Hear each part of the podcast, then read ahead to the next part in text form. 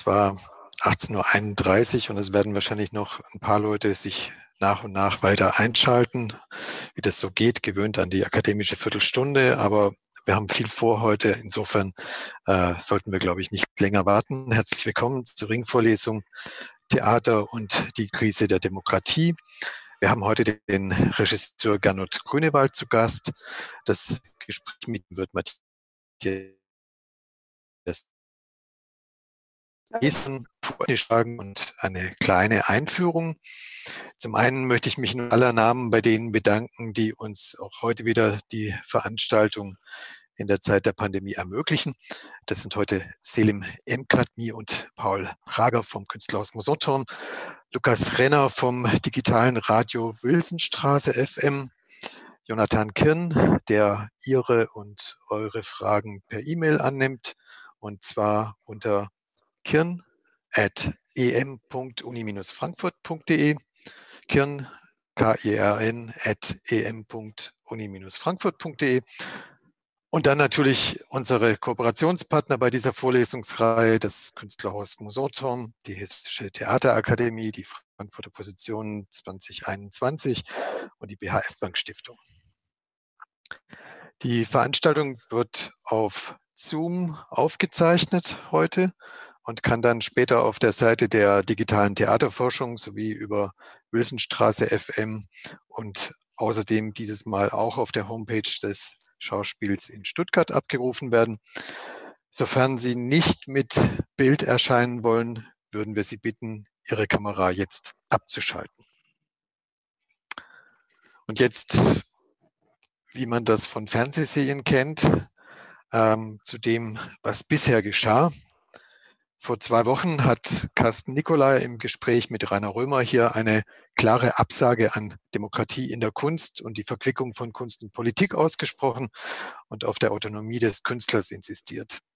Und in der vergangenen Woche hat Ulrike Hart uns den Anfang der Geschichte des abendländischen Theaters wie der abendländischen Demokratie in Griechenland aufgesucht, um auf den Chor als Anfang vor dem Anfang dieses Theaters zu verweisen, eine anarchische Destrukturierung die in Zeiten der patriarchalischen Übernahme des Theaters unter dem Vorzeichen des Protagonisten und der Genealogie gewissermaßen nur noch als dessen Grund im Sinne der Kunstgeschichte erschien, als die Struktur, in der dieser Protagonist dann erscheinen konnte. Heute nun lernen wir einen Künstler kennen, Gernot Grünewald, der in seinen Arbeiten das Theater als, wie er es formuliert, politische Anstalt begreift. Nach einem Schauspielstudium an der Ernst-Busch-Schule in Berlin und ersten Gastengagements an großen Häusern wurde er 2003 Ensemblemitglied des Schauspiels in Stuttgart. 2007 begann er ein Studium der Regie an der Hamburgischen Theaterakademie, das er mit der Diplominszenierung Drei Leben abschloss, die dann auch gleich einen Preis beim Körperstudio Junge Regie gewann, das kann man vielleicht sagen, das ähm, renommierteste Nachwuchsfestival ist. Diese Arbeit basierte auf Interviews mit Sterbenden und sie deutete in ihren Methoden auch schon die Handschrift an, die Grünewald seither in einer größeren Zahl von Stückentwicklungen an großen Häusern weiterentwickelt hat. Hier in Frankfurt hat er, wie er uns erzählt hat, wir haben es, glaube ich, alle nicht gesehen, 2012 in der Box am Schauspiel gearbeitet. Aber er hat ansonsten in unzähligen A Theatern, wie man immer so sagt, in der Theaterwelt gearbeitet, in Hamburg am Thalia Theater, am Deutschen Theater in Berlin. Und er arbeitet derzeit am Schauspielhaus in Stuttgart. Für seine Arbeiten recherchiert Grünewald zusammen mit seinen SchauspielerInnen zu politischen Themen wie Migration, Erderwärmung, Postkolonialismus, RAF oder auch zum G20-Gipfel in Hamburg um mit dem Material dann Produktionen unterschiedlichster Art zu entwickeln, die unter Titeln in die Theater kommen wie Kindersoldaten oder Ankommen unbegleitet in Hamburg, Performing Embassy of Hope, Lesbos Blackbox Europa, Vier Tage im Juli, Blackbox G2, Patentöchter im Schatten der RAF und zuletzt noch unaufgeführt wegen der Pandemie 27 Jahre ein Stück über die Klimakrise. SchauspielerInnen konfrontieren darin als ExpertInnen des jeweiligen Themas das Publikum mit dem, was sie herausgefunden haben und versuchen so das The Theater zum, wie er selber es schreibt, Ort der gesellschaftspolitischen Auseinandersetzung zu machen. Grünewald hat dabei über die Jahre an der Erarbeitung einer offenen Dramaturgie gearbeitet, wie man sie etwa im Januar 2020 in seiner Arbeit Hereroland in Hamburg studieren konnte, einer theatralen Installation, die das Thalia Theater dort produziert hat. Das Gespräch mit Gernot Grünewald führt heute Abend Matthias Pees und äh, normalerweise würde ich jetzt sagen, ihn muss ich hier in Frankfurt nicht vorstellen, aber wir haben, wie ich letztes Mal gesehen habe, doch relativ viele Neu-FrankfurterInnen unter unseren Studierenden und wir haben auch auswärtige Gäste. Also eine kurze Vorstellung auch von ihm. Er ist ähm, ein lang, lange Jahre als ein Mensch, der lange Jahre als Dramaturg gearbeitet hat, unter anderem an der Volksbühne unter Frank Kastorf in Berlin, bei den Ruhrfestspielen in Recklinghausen, in Brasilien, bei den Wiener Festwochen und an den Münchner Kammerspielen und als künstlerischer Leiter des Künstlerhaus Mousonturms ähm, ist ihm zuletzt der Coup gelungen, zusammen mit weiteren AkteurInnen in der Stadt die zwei wichtigsten wandernden Festivals im deutschsprachigen Raum nach Frankfurt zu holen. Politik im freien Theater und Theater der Welt. Dabei deutet seine Konzeption dieser Festivals nicht zuletzt an, wohin die Reise des Theaters in dieser Stadt und über sie hinaus, wenn nicht gehen wird, so doch gehen müsste, hin zu mehr Diversität, Inklusion und Teilhabe zur Öffnung für neue, bisher in den öffentlichen Häusern unterrepräsentierte Gruppen und zur kritischen Befragung der eigenen Privilegien im Zuge einer Dekolonisierung, die im eigenen Haus anfängt. Gernot und Matthias, wie man jetzt auf Englisch sagen würde, the floor is yours. Ähm, ja, danke, Nikolaus. Wir reden einfach weiter oder wird man jetzt so umgeschaltet? Wie funktioniert das technisch? Letztes Mal.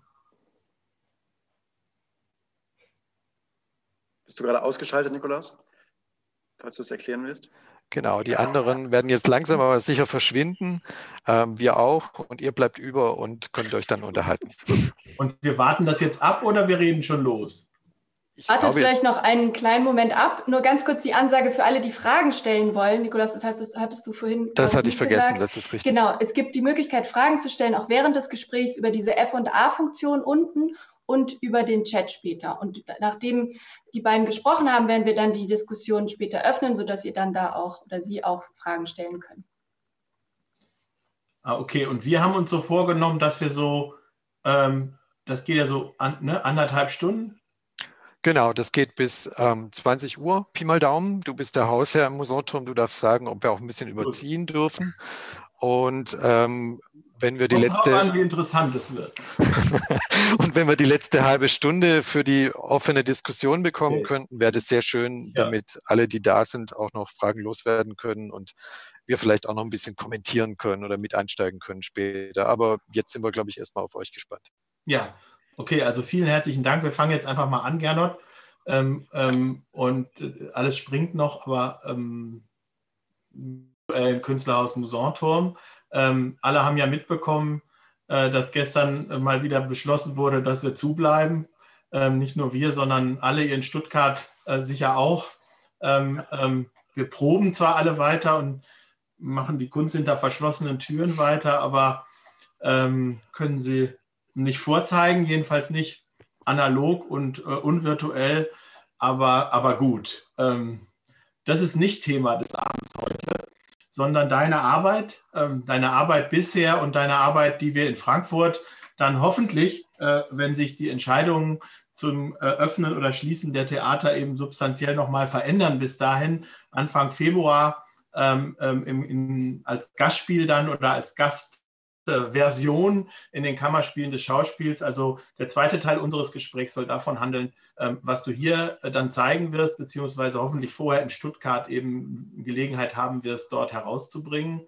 Und der erste Teil ähm, so ein bisschen irgendwie deine, deine Arbeitsweisen, deine Methoden ähm, beleuchten. Du hast, Nikolaus hat das eben schon vorgestellt, auf eine Art und Weise angefangen, Theater zu machen, wie man das eher aus so Häusern wie dem Musanturm oder dem Hau oder der sogenannten äh, anderen Spielstätten der sogenannten freien Szene kennt, Ähm, wir haben auch gehört, du warst in Hamburg ähm, in der Regieklasse oder in dem Regiestudiengang ähm, unterwegs. Da kommen ja auch doch überwiegend äh, sehr gute, aber in eine im klassischeren Sinne äh, ins Schauspieltheater ähm, sich begebenen Reihe von Regisseuren und Regisseurinnen her.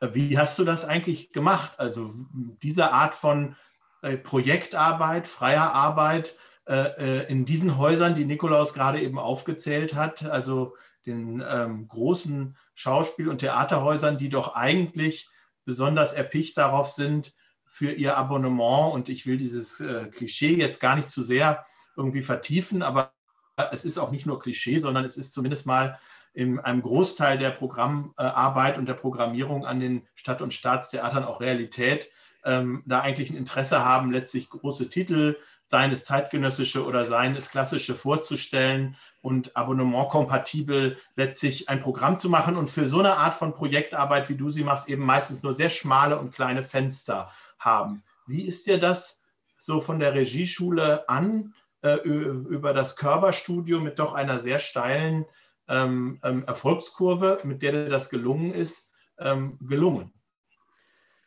Ja, ne, es, ist, also es, es, ging, glaube ich, nicht so ungebrochen. Es hat so ein bisschen so angefangen, dass ich bin, ähm, das hat Niklas ja auch gerade gesagt, ich bin eigentlich klassisch als, als Schauspieler ausgebildet an der Ernst Busch, so ungefähr der handwerklichsten Schule, die man sich vorstellen kann und habe dann in Stuttgart gespielt, in Hamburg am Schauspielhaus auch äh, und bin quasi wie so reingeworfen worden in so ein klassisches Stadt- und Staatstheatersystem und habe aber relativ schnell für mich selber gespürt, dass das nicht das ist, was ich, glaube ich, wirklich machen will oder dass, nicht, dass man darüber nicht die, wirklich die Stoffe erzählen kann, die ich gerne erzählen würde, auch in der Hierarchie des, des Schauspielerdaseins, was einen immer so besetzt werden lässt und ich wirklich autonom handeln, handeln kann. Das war so eine der Entscheidungen, dann nochmal Regie studieren zu wollen, weil ich irgendwann gedacht habe, ähm, ich will quasi nicht mehr Objekt eines fremden Konzeptes sein, was ich selber kritisch hinterfrage, sondern wenn ein eigenes Konzept machen, das kann dann auch scheitern, aber bin ich selber wenigstens alleine schuld und, und bin ich quasi nur Mitwirkender an der, an der, Schuldhaftigkeit eines schlechten Konzeptes sozusagen. Ähm, und habe dann auch schon vor dem Studium in Hamburg und auch währenddessen dann eigentlich immer thematisch gearbeitet und, und Projekte gemacht. Wir sind mit Schauspiel Schauspielerinnen damals nach Auschwitz gefahren und haben was darüber gemacht, wie man heute als, als, als junger deutscher Schauspielstudent dann mit so einem Ort sich konfrontiert und war dann eher umgekehrt. Und, oder ich bin in, bin in Hildesheim aufgewachsen und auch so ein bisschen in der freien Szene sozialisiert im Sinne des, des zuschauenden 15-Jährigen, äh, wo dann die Projekte natürlich eher freier waren, neben dem Stadttheater, was es da auch gibt. Und habe eigentlich dadurch meine allerersten Theaterabende, auch vor dem Studium, waren eigentlich immer Projektarbeiten. Und als dann das Studium angefangen hat, was zwar relativ frei ist in Hamburg und glaube ich auch deutlich freier als in Ernst Busch das Regiestudium, oder anderswo gab es dann so Aufgaben immer wie, macht mal Kleist, so als Studienprojekt 1. Oder macht mal jetzt Tennessee Williams oder sowas, was mir erstmal komplett fremd war, mit solchen Stoffen irgendwie umzugehen, äh, obwohl ich das noch nicht selber auch gespielt habe, so, so Krams. Ähm, im, im, im noch Schauspieler sein in Stuttgart und Hamburg. Und dann wurde man quasi für das Diplom in Hamburg, wurde man so freigelassen und durfte zum ersten Mal machen, was man wollte. Bis dahin gab es so ganz klare Aufgaben. Eben Kleist ist die Aufgabe, sucht euch alles aus, muss aber ein dramatisches Werk sein und führt das auf. Ähm, und dann dachte ich so genau aus diesem, äh, vielleicht ein bisschen Klischee kommt, was du gerade ja zu Recht beschrieben hast, dachte ich, okay, ich mache jetzt einmal ein Projekt, was ich wirklich machen will. In dem Fall war das jetzt ein Projekt über das Sterben, dass, dass äh, junge Schauspieler Sterbende begleitet haben eine gewisse Weile und Gespräche geführt haben. Wir dann versucht haben, die Unmöglichkeit eigentlich ein Projekt über den Tod zu machen. Was heißt das eigentlich? Und meine Erwartungshaltung war, wenn ich dieses Projekt gemacht habe und dann quasi versuche, in diesen Beruf einzusteigen, werde ich halt wieder Stücke machen müssen und dann eben wieder Kleist und Tennessee Williams oder irgendwie sonst was anderes. Und dann hat es sich zumindest zunächst auch so angefühlt. Ich habe dann diesen Preis gewonnen, was natürlich toll war oder was auch natürlich eine Würdigung war einer Arbeit, die so ein bisschen da aus dem damaligen, in dem Jahr zumindest aus dem Spektrum so rausgefallen ist. Ähm, aber was man so erwarten würde, man ist da an einem relativ prominenten Nachwuchsfestival, gewinnt das dann äh, tollerweise und dann kommen so viele Angebote und da rufen Leute an. Das ist so gar nicht passiert.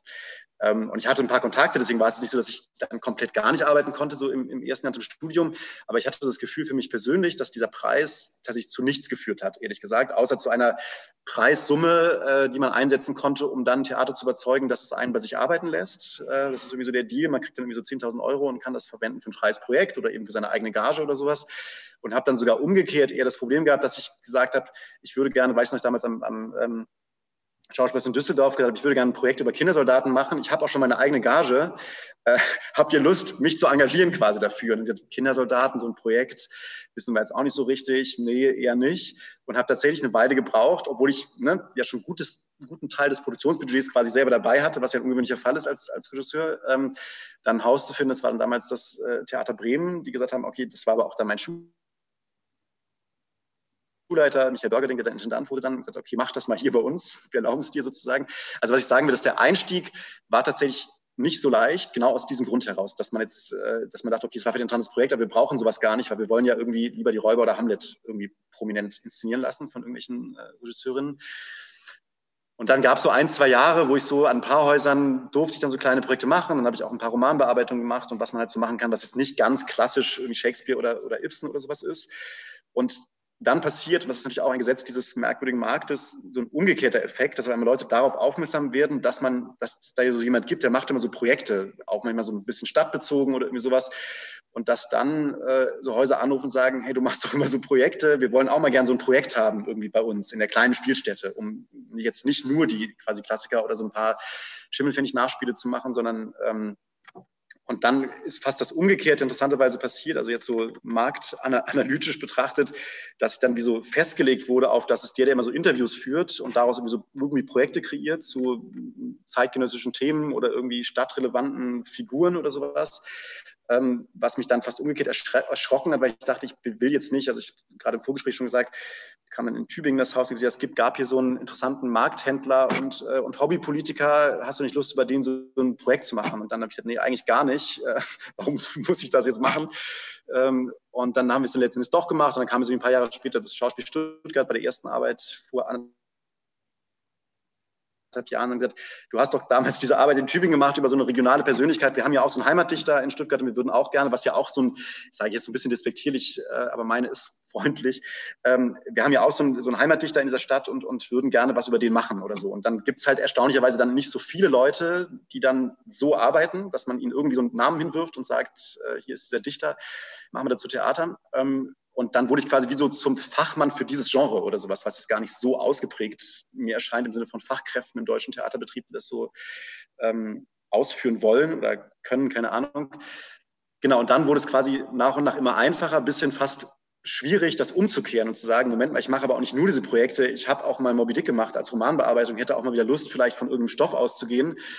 Ähm, das ist gerade eher so mein persönliches, nicht Dilemma, aber zumindest so, so mein, wo ich sage, können wir nicht nochmal anders denken und auch mal mit einer Vorlage umgehen und nicht immer quasi aus dem kompletten Nichts dann, muss man ja auch eine Form erfinden und recherchieren und so, hat ja auch so andere Vorlaufzeiten und Notwendigkeiten oft. Aber ich glaube, so ist das ein bisschen passiert. Also aus, der an, aus dem anfänglichen Zögern und der Skepsis, was soll man mit dem Typen jetzt machen? Der hat zwar diesen Preis gewonnen, aber eigentlich haben wir nicht so die Verwendung für, ah ja, vielleicht ist es doch mal ganz gut, ein Projekt pro Spielzeit wenigstens zu machen. Meistens kleine Bühne natürlich und nicht große Bühne. Und da gibt es doch noch den, äh, der macht doch immer sowas. Mhm. So wurde es dann möglich, davon irgendwie sich auch in diesem Betrieb äh, zu ernähren, aber auch quasi dafür überhaupt vorzukommen. Genau. Du hast ja äh, viele dieser Projekte ähm, tatsächlich als Regisseur, als Autor, als Dramaturg und Rechercheur ähm, entwickelt. Ähm, dieses Festival Frankfurter Positionen, das es ähm, äh, in verschiedenen Kunstgenres eben ähm, ähm, Werkaufträge vergibt und im Schauspiel dann doch meist den klassischen Schauspiel- oder Dram Dramatiker beauftragt mit dem Verfassen eines Stücks, das dann eben von einem Theater inszeniert wird, produziert wird. Ähm, das äh, weicht ja hier ab. Wie würdest du den Autorenschaft, äh, das, das Autorsein ähm, für dich oder für deine Kollektive, die sich um deine Arbeiten herum bilden, definieren?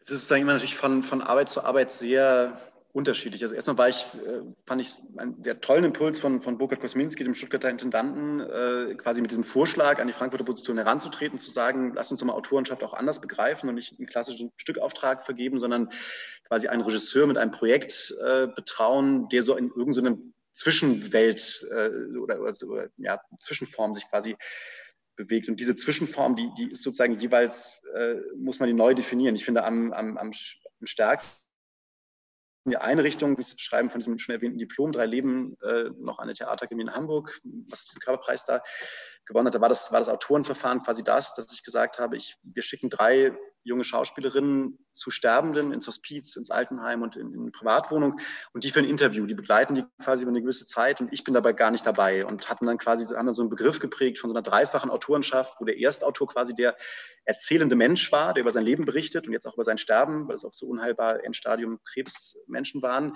Der entscheidet ja jetzt selber, was er erzählt und was er eben nicht erzählt ähm, und ist damit zum Mitautor natürlich automatisch geworden. Dann gibt es quasi den, den Spieler und die Spielerin, die das aufnehmen und aber selbstständig auch wieder entscheiden, was befinden Sie für interessant oder auch für erzählenswert oder was war vielleicht zu intim in der Gesprächssituation und denken, das wäre vielleicht nicht recht, wenn ich das weiter erzähle. Damit kam sie dann quasi zu mir auf die Probe und zu der, der Dramaturgin, die das damals betreut hat. Und dann gab es so eine Art dritte Autorenschaft, die jetzt quasi auf meiner draufblickenden Seite war oder, oder dann eben auch in Verbindung mit der, mit der Dramaturgin damals, dass wir gesagt haben, okay, das, was du gerade erzählst, Schauspieler in, in der Probe, das klingt interessant, lass uns daraus eine Szene entwickeln so haben wir quasi in so einem Dreistufenverfahren äh, so eine Art gemeinsame Autorenschaft gehabt, was ich relativ interessant fand als, als Vorgang. Das, das war quasi so ein System, wie das gehen kann. Ein anderes, was ich zwei, dreimal probiert habe, war äh, bei dem auch schon von, von Nikolaus äh, erwähnten ähm, Blackbox Europa. Da sind wir mit zwei Schauspielern vom Deutschen Theater in Berlin nach Lesbos gefahren für eine Woche und haben da gemeinsam recherchiert, haben Interviews geführt, haben das war 2016, also ein Jahr nach quasi dem, äh, dem Moment, als Lesbos so ein sehr prominent, prominentes Einfalls, äh, wie man das gut sagt, Einfallstor nach Europa wurde ähm, und haben quasi versucht, wie so eine Art biografischen Abend über diese Insel zu machen, über die Menschen, die da irgendwie leben, in ganz verschiedenen Fraktionen davon betroffen waren. Ähm, und haben uns quasi selber zu Augenzeugen gemacht, haben dann nachts am Strand mit übernachtet und gewartet, dass ein Boot ankommt und quasi das Boot mit äh, an den Strand dran geholt und haben, haben Menschen in, in dann verlassen und gar nicht mehr gebrauchten Flüchtlingslagern ähm, befragt. Und aus dieser dann selbst erworbenen Expertise, wenn man das so nennen kann, haben dann die, die Spieler und äh, auf der Bühne diesen Abend entwickelt und natürlich sehr persönlich entwickelt, wo es dann so eine Art von, also das, ich weiß gar nicht, wie man es Autorenschaft nennt, aber es gab einen sehr Moment, der das sehr gut konkretisiert. Es gibt einen relativ unbekannten muslimischen Friedhof auf Lesbos, der auch extrem abgesperrt ist eigentlich und ist nicht, soll man irgendwie nicht so hin und haben wir uns aber so reingeschlichen durch so ein Loch im Zaun und standen dann so auf einmal. Und da war dann eine Schauspielerin, die da stand und die einerseits bewegt war davon, dass man auf einmal vor, ich weiß nicht, 70 oder 80 anonymen muslimischen Gräbern steht und irgendwie sich natürlich als junge Europäerin nicht wirklich gut verhalten kann zu dieser Tatsache, dass diese Menschen da äh, im Mittelmeer gerade ertrunken sind. Ähm, und auf der anderen Seite unseren persönlichen voyeuristischen, auch zu befragenden Ansatz, da hinzugehen überhaupt und auch noch eine Videokünstlerin dabei zu haben, die dann auch noch Bilder davon macht, wie wir da selber stehen und oder eben diese Gräber dann da irgendwie sind. Ähm, und daraus ist eine Szene entstanden, die natürlich extremst persönlich an die, an die Spielerin und ihr Erlebnis an, angebunden war und wo quasi dann meine Aufgabe ist, in so einem Fall ähm, eher jetzt wie so ein theatrales Schutzkonzept als Regisseur zu entwickeln, das, was natürlich meistens bei Schauspielerinnen jetzt gar nicht passiert, dass, dass die sich dann zu privat werden, da irgendwie offenbaren und nicht mehr selber schützen können, aber, aber das quasi so zu lenken oder eine theatrale Überhöhung zu führen, dass das als, als Szene begreifbar wird und möglicherweise sogar noch eine größere Bedeutung kriegt als jetzt das pure private Ereignis der Betroffenheit, was sie dann vielleicht da empfunden hat in dem Moment. Das ist sozusagen die eine Spur, das ist dann quasi wie so eine tatsächlich Art von Kollektivautorenschaft, weil man gemeinsam was erlebt. Das war beim G20 auch so, wir waren da auch zwischen den brennenden Barrikaden auch mit, mit drei Schauspielerinnen und, und haben quasi da recherchiert in Hamburg 2017.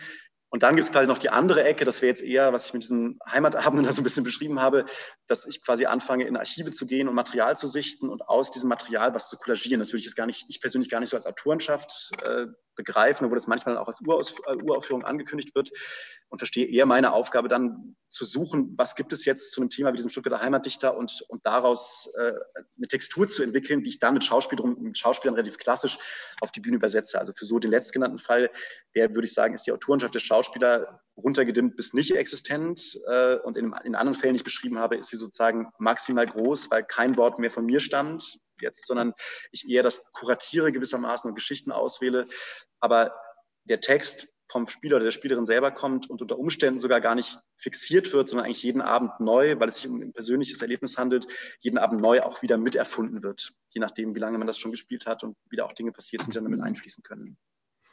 Du hast ja ähm, zum Beispiel in Angekommen mit äh, minderjährigen unbegleiteten Flüchtlingen gearbeitet, die auch mit auf der Bühne standen oder die eigentlich die Menschen waren, die Darsteller, die Spielerinnen auch selber waren. Du hast viele Projekte gemacht, wo Schauspielensembles quasi über ihre eigenen Recherchen dann auf der Bühne ähm, ähm, Dinge übernommen haben, die sie selbst mit recherchiert haben. Ähm, und ähm, ähm, du hast auch Ensembles gemischt, wie zum Beispiel bei dem Stück Hereroland, von dem wir uns auch gleich einen Ausschnitt angucken wollen, ähm, was am Thalia Theater rausgekommen ist mit Schauspielern aus dem dortigen Ensemble und aus Namibia.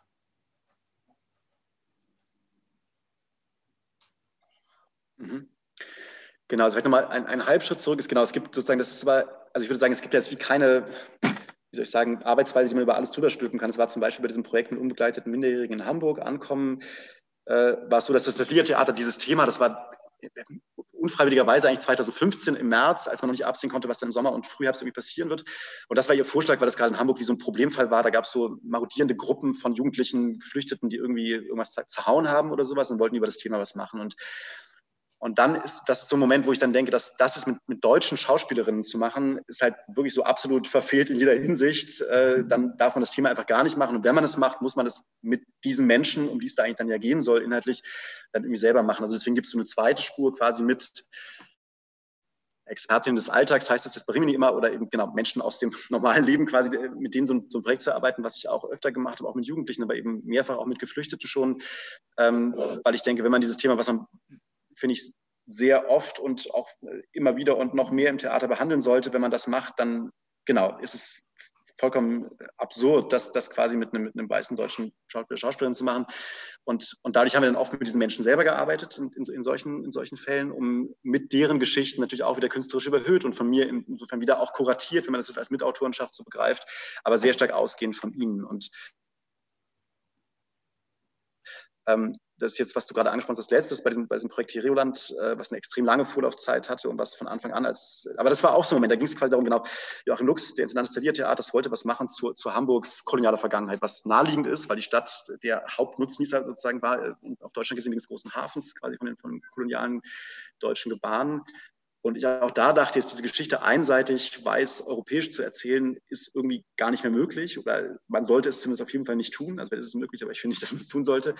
Und dann vorgeschlagen habe, dass wenn wir das da machen sollten, dann müssten wir es auf jeden Fall als Kooperation versuchen. Das in dem Fall ist die namibische Seite ähm, als eine ehemalige deutsche Kolonie, dass, dass wir da mit Künstlern und Künstlerinnen zusammenarbeiten, die quasi deren Perspektive selber erzählen können. Und dann haben wir einen Förderantrag gestellt beim, das gibt es glaube ich nicht mehr, beim, beim Turnfonds der Bundeskulturstiftung, der deutsch-afrikanische Kooperation in verschiedensten Kunstbereichen irgendwie fördert ähm, und haben das über anderthalb Jahre recherchiert und waren dann da zu einer Recherchereise und, und haben dann quasi aus zwei Perspektiven, äh, nämlich aus der namibischen Perspektive und haben gesagt, genau, die, die Darsteller und Darstellerinnen, die verschiedene ethnische Volksgruppen in, in Namibia sollen alle Herero sein, eines der beiden ähm, äh, Völker, die, die quasi von dem damaligen Genozid betroffen waren, der deutschen Kolonialtruppen, ähm, um aus ihrer Perspektive jetzt 115 Jahre später was über dieses Thema zu erzählen. Und wir selber als jetzt quasi die deutschen Nachfahren, die aber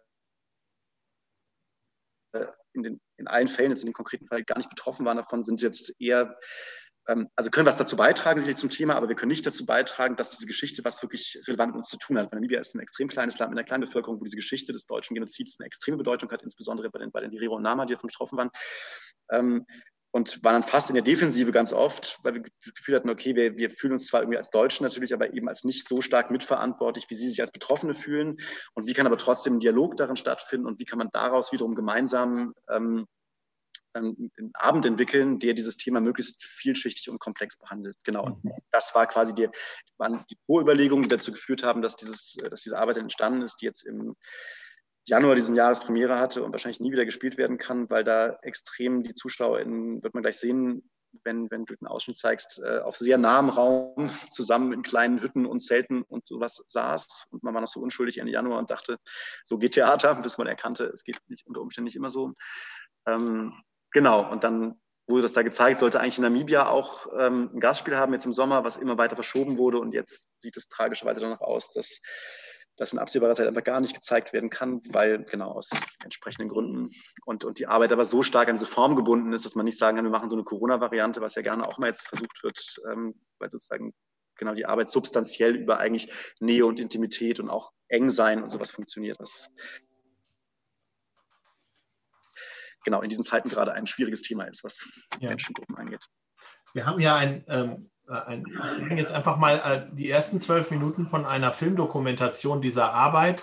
Ähm, dass äh, diesem, ja, dieser Auswahl, dass das einfach mal zwölf Minuten am Anfang von dieser Dokumentation sind, dem ist auch geschuldet, dass hier jetzt nicht irgendwie ähm, in sehr gleichberechtigter Weise die Darsteller aus Namibia und die Darsteller aus Deutschland irgendwie zu sehen sind, sondern ähm, dieses Ungleichgewicht hat nun nichts mit der Inszenierung zu tun, sondern mit dem Ausschnitt. Ich bitte also da um Entschuldigung und äh, wir können nur äh, ähm, das natürlich nur jetzt hier in einem begrenzten Rahmen zeigen. Ich versuche das jetzt mal in Gang zu setzen.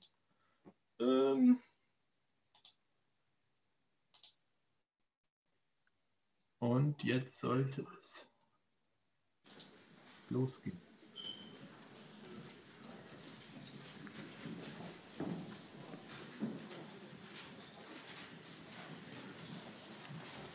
Ein Bremer Kaufmann namens äh, Adolf Lüderich hat, in, hat im Süden Namibias Handel getrieben mit den Einheimischen. Nicht nur Handel getrieben, er hat auch ganze Landstriche gekauft. Landstriche fast so groß wie als halbe Österreich oder die Schweiz. Und dann hat er den deutschen Kaiser um Schutz gebeten.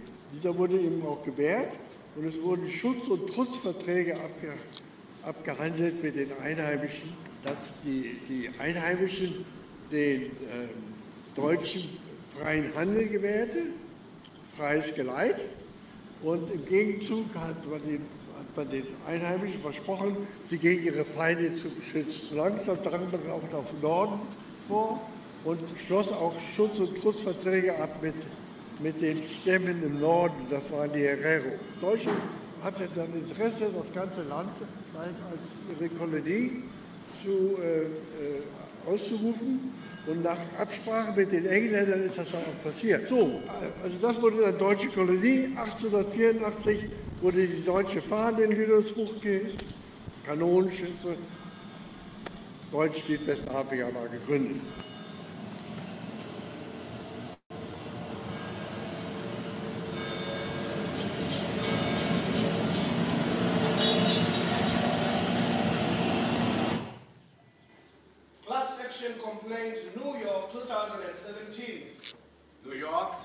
2017 aus der Anklageschrift der Oberherero gegen die Bundesregierung Deutschlands. Between 1884 and 1903, defendant continually harmed and took the property of the Oberherero. Zwischen 1884 und 1903 hat der Angeklagte das Eigentum der Oberherero fortwährend missachtet und an sich gerissen.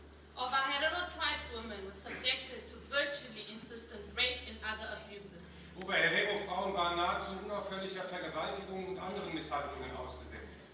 On January 12, 1904, the war starts. Am 12. Januar 1904 begann der Krieg. By August 1904, over 60,000 Oberhereros had gathered at Wachape, including unarmed men, women and children. Im August 1904 hatten sich über 60.000 Oberherero am Waterberg versammelt, darunter Frauen, Kinder und unbewaffnete Männer. General von Trotton left one exit open into the Omaheke Desert. Tens of thousands were forced to escape into the desert. General von Trotha ließ einen Ausgang zur Omaheke-Wüste frei. Zehntausende waren gezwungen, in die Wüste zu fliehen. Most of the Maherero that entered the desert perished. Die meisten Oberherero, die die Wüste betraten, kamen ums Leben. Defendant sent patrols into Maheke, where there any survivors they found. Der Angeklagte schickte Patrouillen in die Omaheke, um alle Überlebenden zu ermorden, die sie finden konnten. Defendant herded all survivors of our Herero women and children into concentration camps where they were forced to work as slave laborers or exploited in medical experiments. Der Angeklagte brachte alle überlebenden Oberherero und Nama in Konzentrationslager, in denen sie als Sklaven für private Unternehmen arbeiten mussten oder medizinische Experimente an ihnen vollzogen wurden. The mortality rate was in the range of 45 to 74 percent. Die Sterblichkeitsrate in diesen Lagern lag im Bereich von 45 zu 74 Prozent. Defendant forced women to scrape the faces and flesh off the boiled heads of their husbands, ship the scars to Germany where they were used for scientific and medical research. Der Angeklagte zwang Frauen, das Fleisch von den gekochten Köpfen ihrer Männer abzukratzen und brachte die Schädel nach Deutschland, um sie für wissenschaftliche und medizinische Forschungen zu verwenden. The defendant Cosby confiscated almost the entire Herero land and sold the land to German settlers. Der Angeklagte konfiszierte beinahe das gesamte Herero-Land, um es an deutsche Siedler zu verkaufen. Namibia is currently one of the most unequal societies on the planet. Wealth, land, privilege is overwhelmingly held by German-speaking white descendants of German settlers. Namibia ist derzeit eine der ungleichsten Gesellschaften der Welt. Reichtum, Land und Privilegien sind überwiegend in Händen der deutschsprachigen weißen namibischen Nachfahren deutscher Siedler. In 1985, the United Nations Richard Report classified the massacre as the earliest genocide in the 20th century. Der Angeklagte. Warte. 1985 stufte der Whittaker Report der Vereinten Nationen die Massaker als den ersten Völkermord im 20. Jahrhundert ein.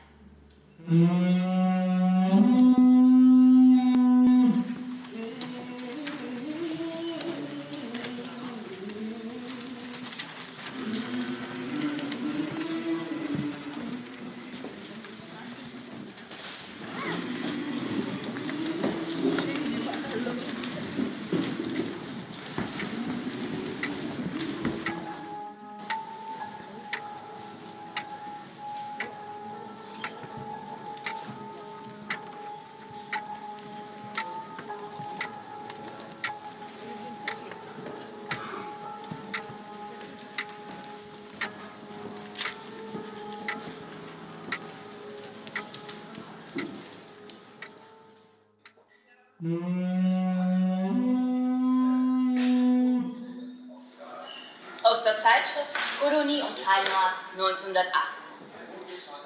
Der deutsche Soldat hat das Land mit dem Schwert erobert. Der deutsche Farmer und Kaufmann sucht seine wirtschaftliche Nutzbarmachung. Aber die deutsche Frau allein ist berufen und imstande, es Deutsch zu erhalten. Meine Damen, das deutsche Gepräge geht im Lande immer mehr verloren. Dieser Gefahr einen Dampf vorzuschieben, ist unsere Pflicht. Tausende sind in den letzten Jahren über den Ozean gegangen, um in diesem Land, das unter so großen Opfern unser geworden ist, eine Existenz zu finden.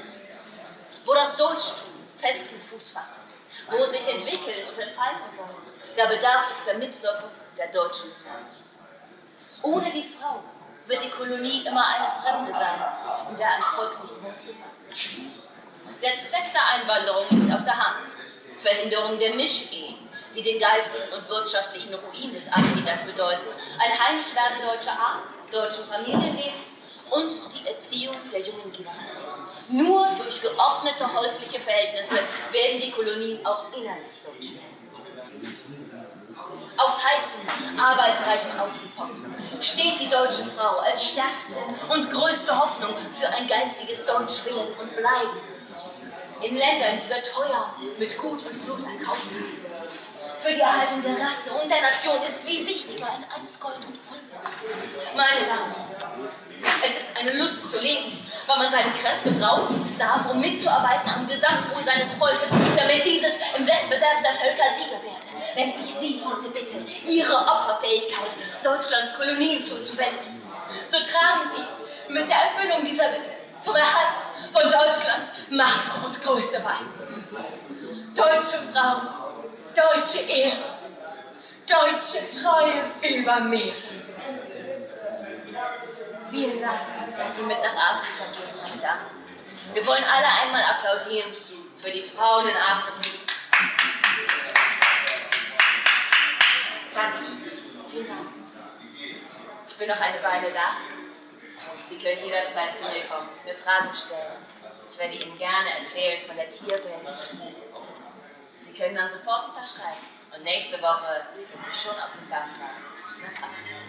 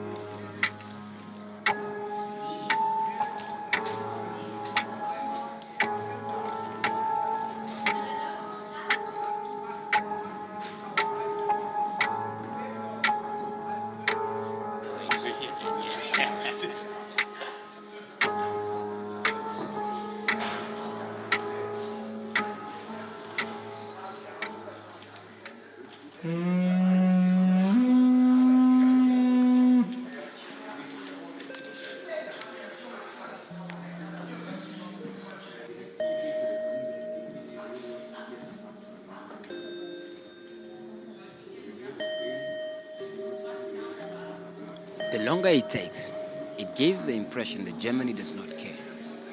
It will definitely not have a positive impact on our relationship.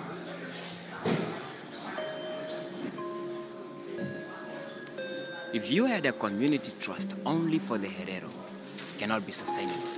For sustainability, it's got to be at the level of the government. But the majority of the people in the government are Ovamo. Schönen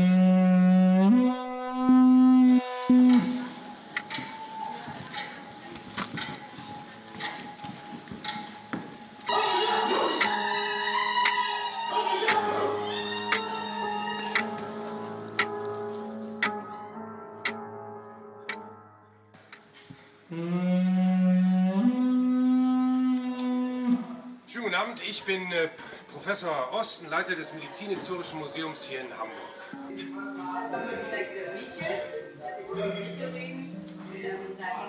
Im Innenraum eine Gedenktafel, die erinnert an die Soldaten aus Hamburg, die für Kaiser und Reich gestorben sind.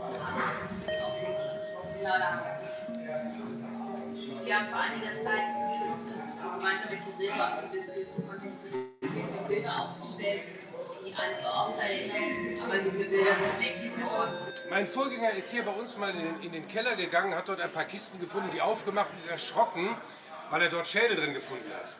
Ein anderer Mitarbeiter hat dabei ein Buch gefunden, in dem alle Objekte verzeichnet sind. Ich kann das mal zeigen. Insgesamt 1185 Objekte, Tierschädel und Menschenschädel. Einer davon ist der Herero-Schädel. Da stand Südwestafrika vorne eingeritzt in Frakturschrift. Daneben bei Bemerkungen steht gekauft von Jos Fleming, 1. August 1924. Fleming ist der Typ, der für Hagenbeck die Völkerschauen organisiert hat. Ähm, Hagenbeck selbst hatte damit angefangen, dass er Schädel aufgekauft hat, die Matrosen mitgebracht haben. Der hatte so eine kleine Bude an der Reeperbahn und da hat er die ausgestellt als ein Panoptikum, als ein Kuriositätenkabinett, um die Hamburger Bevölkerung äh, zu belustigen. Also das fing quasi äh, an erst als Panoptikum und kam erst später in die Wissenschaft.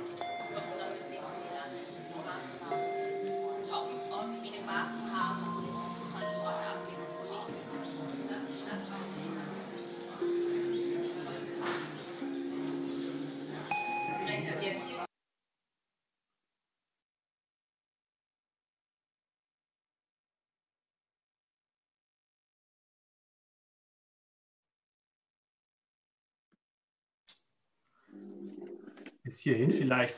Ähm, Gernot, was natürlich ähm, in dieser wie in anderen Arbeiten von dir, die ähm, nicht frontal funktionieren, sondern mit so, heute sagt man, immersiven Räumen, also Räumen, in denen wir uns als Zuschauerinnen und Zuschauer auch bewegen können, auffällt, ist tatsächlich die Theaterarchitektur, die du entwirfst oder die deine Teams mit dir zusammen entwerfen für diese Art ähm, von Projekten. Vielleicht kannst du davon ein bisschen erzählen.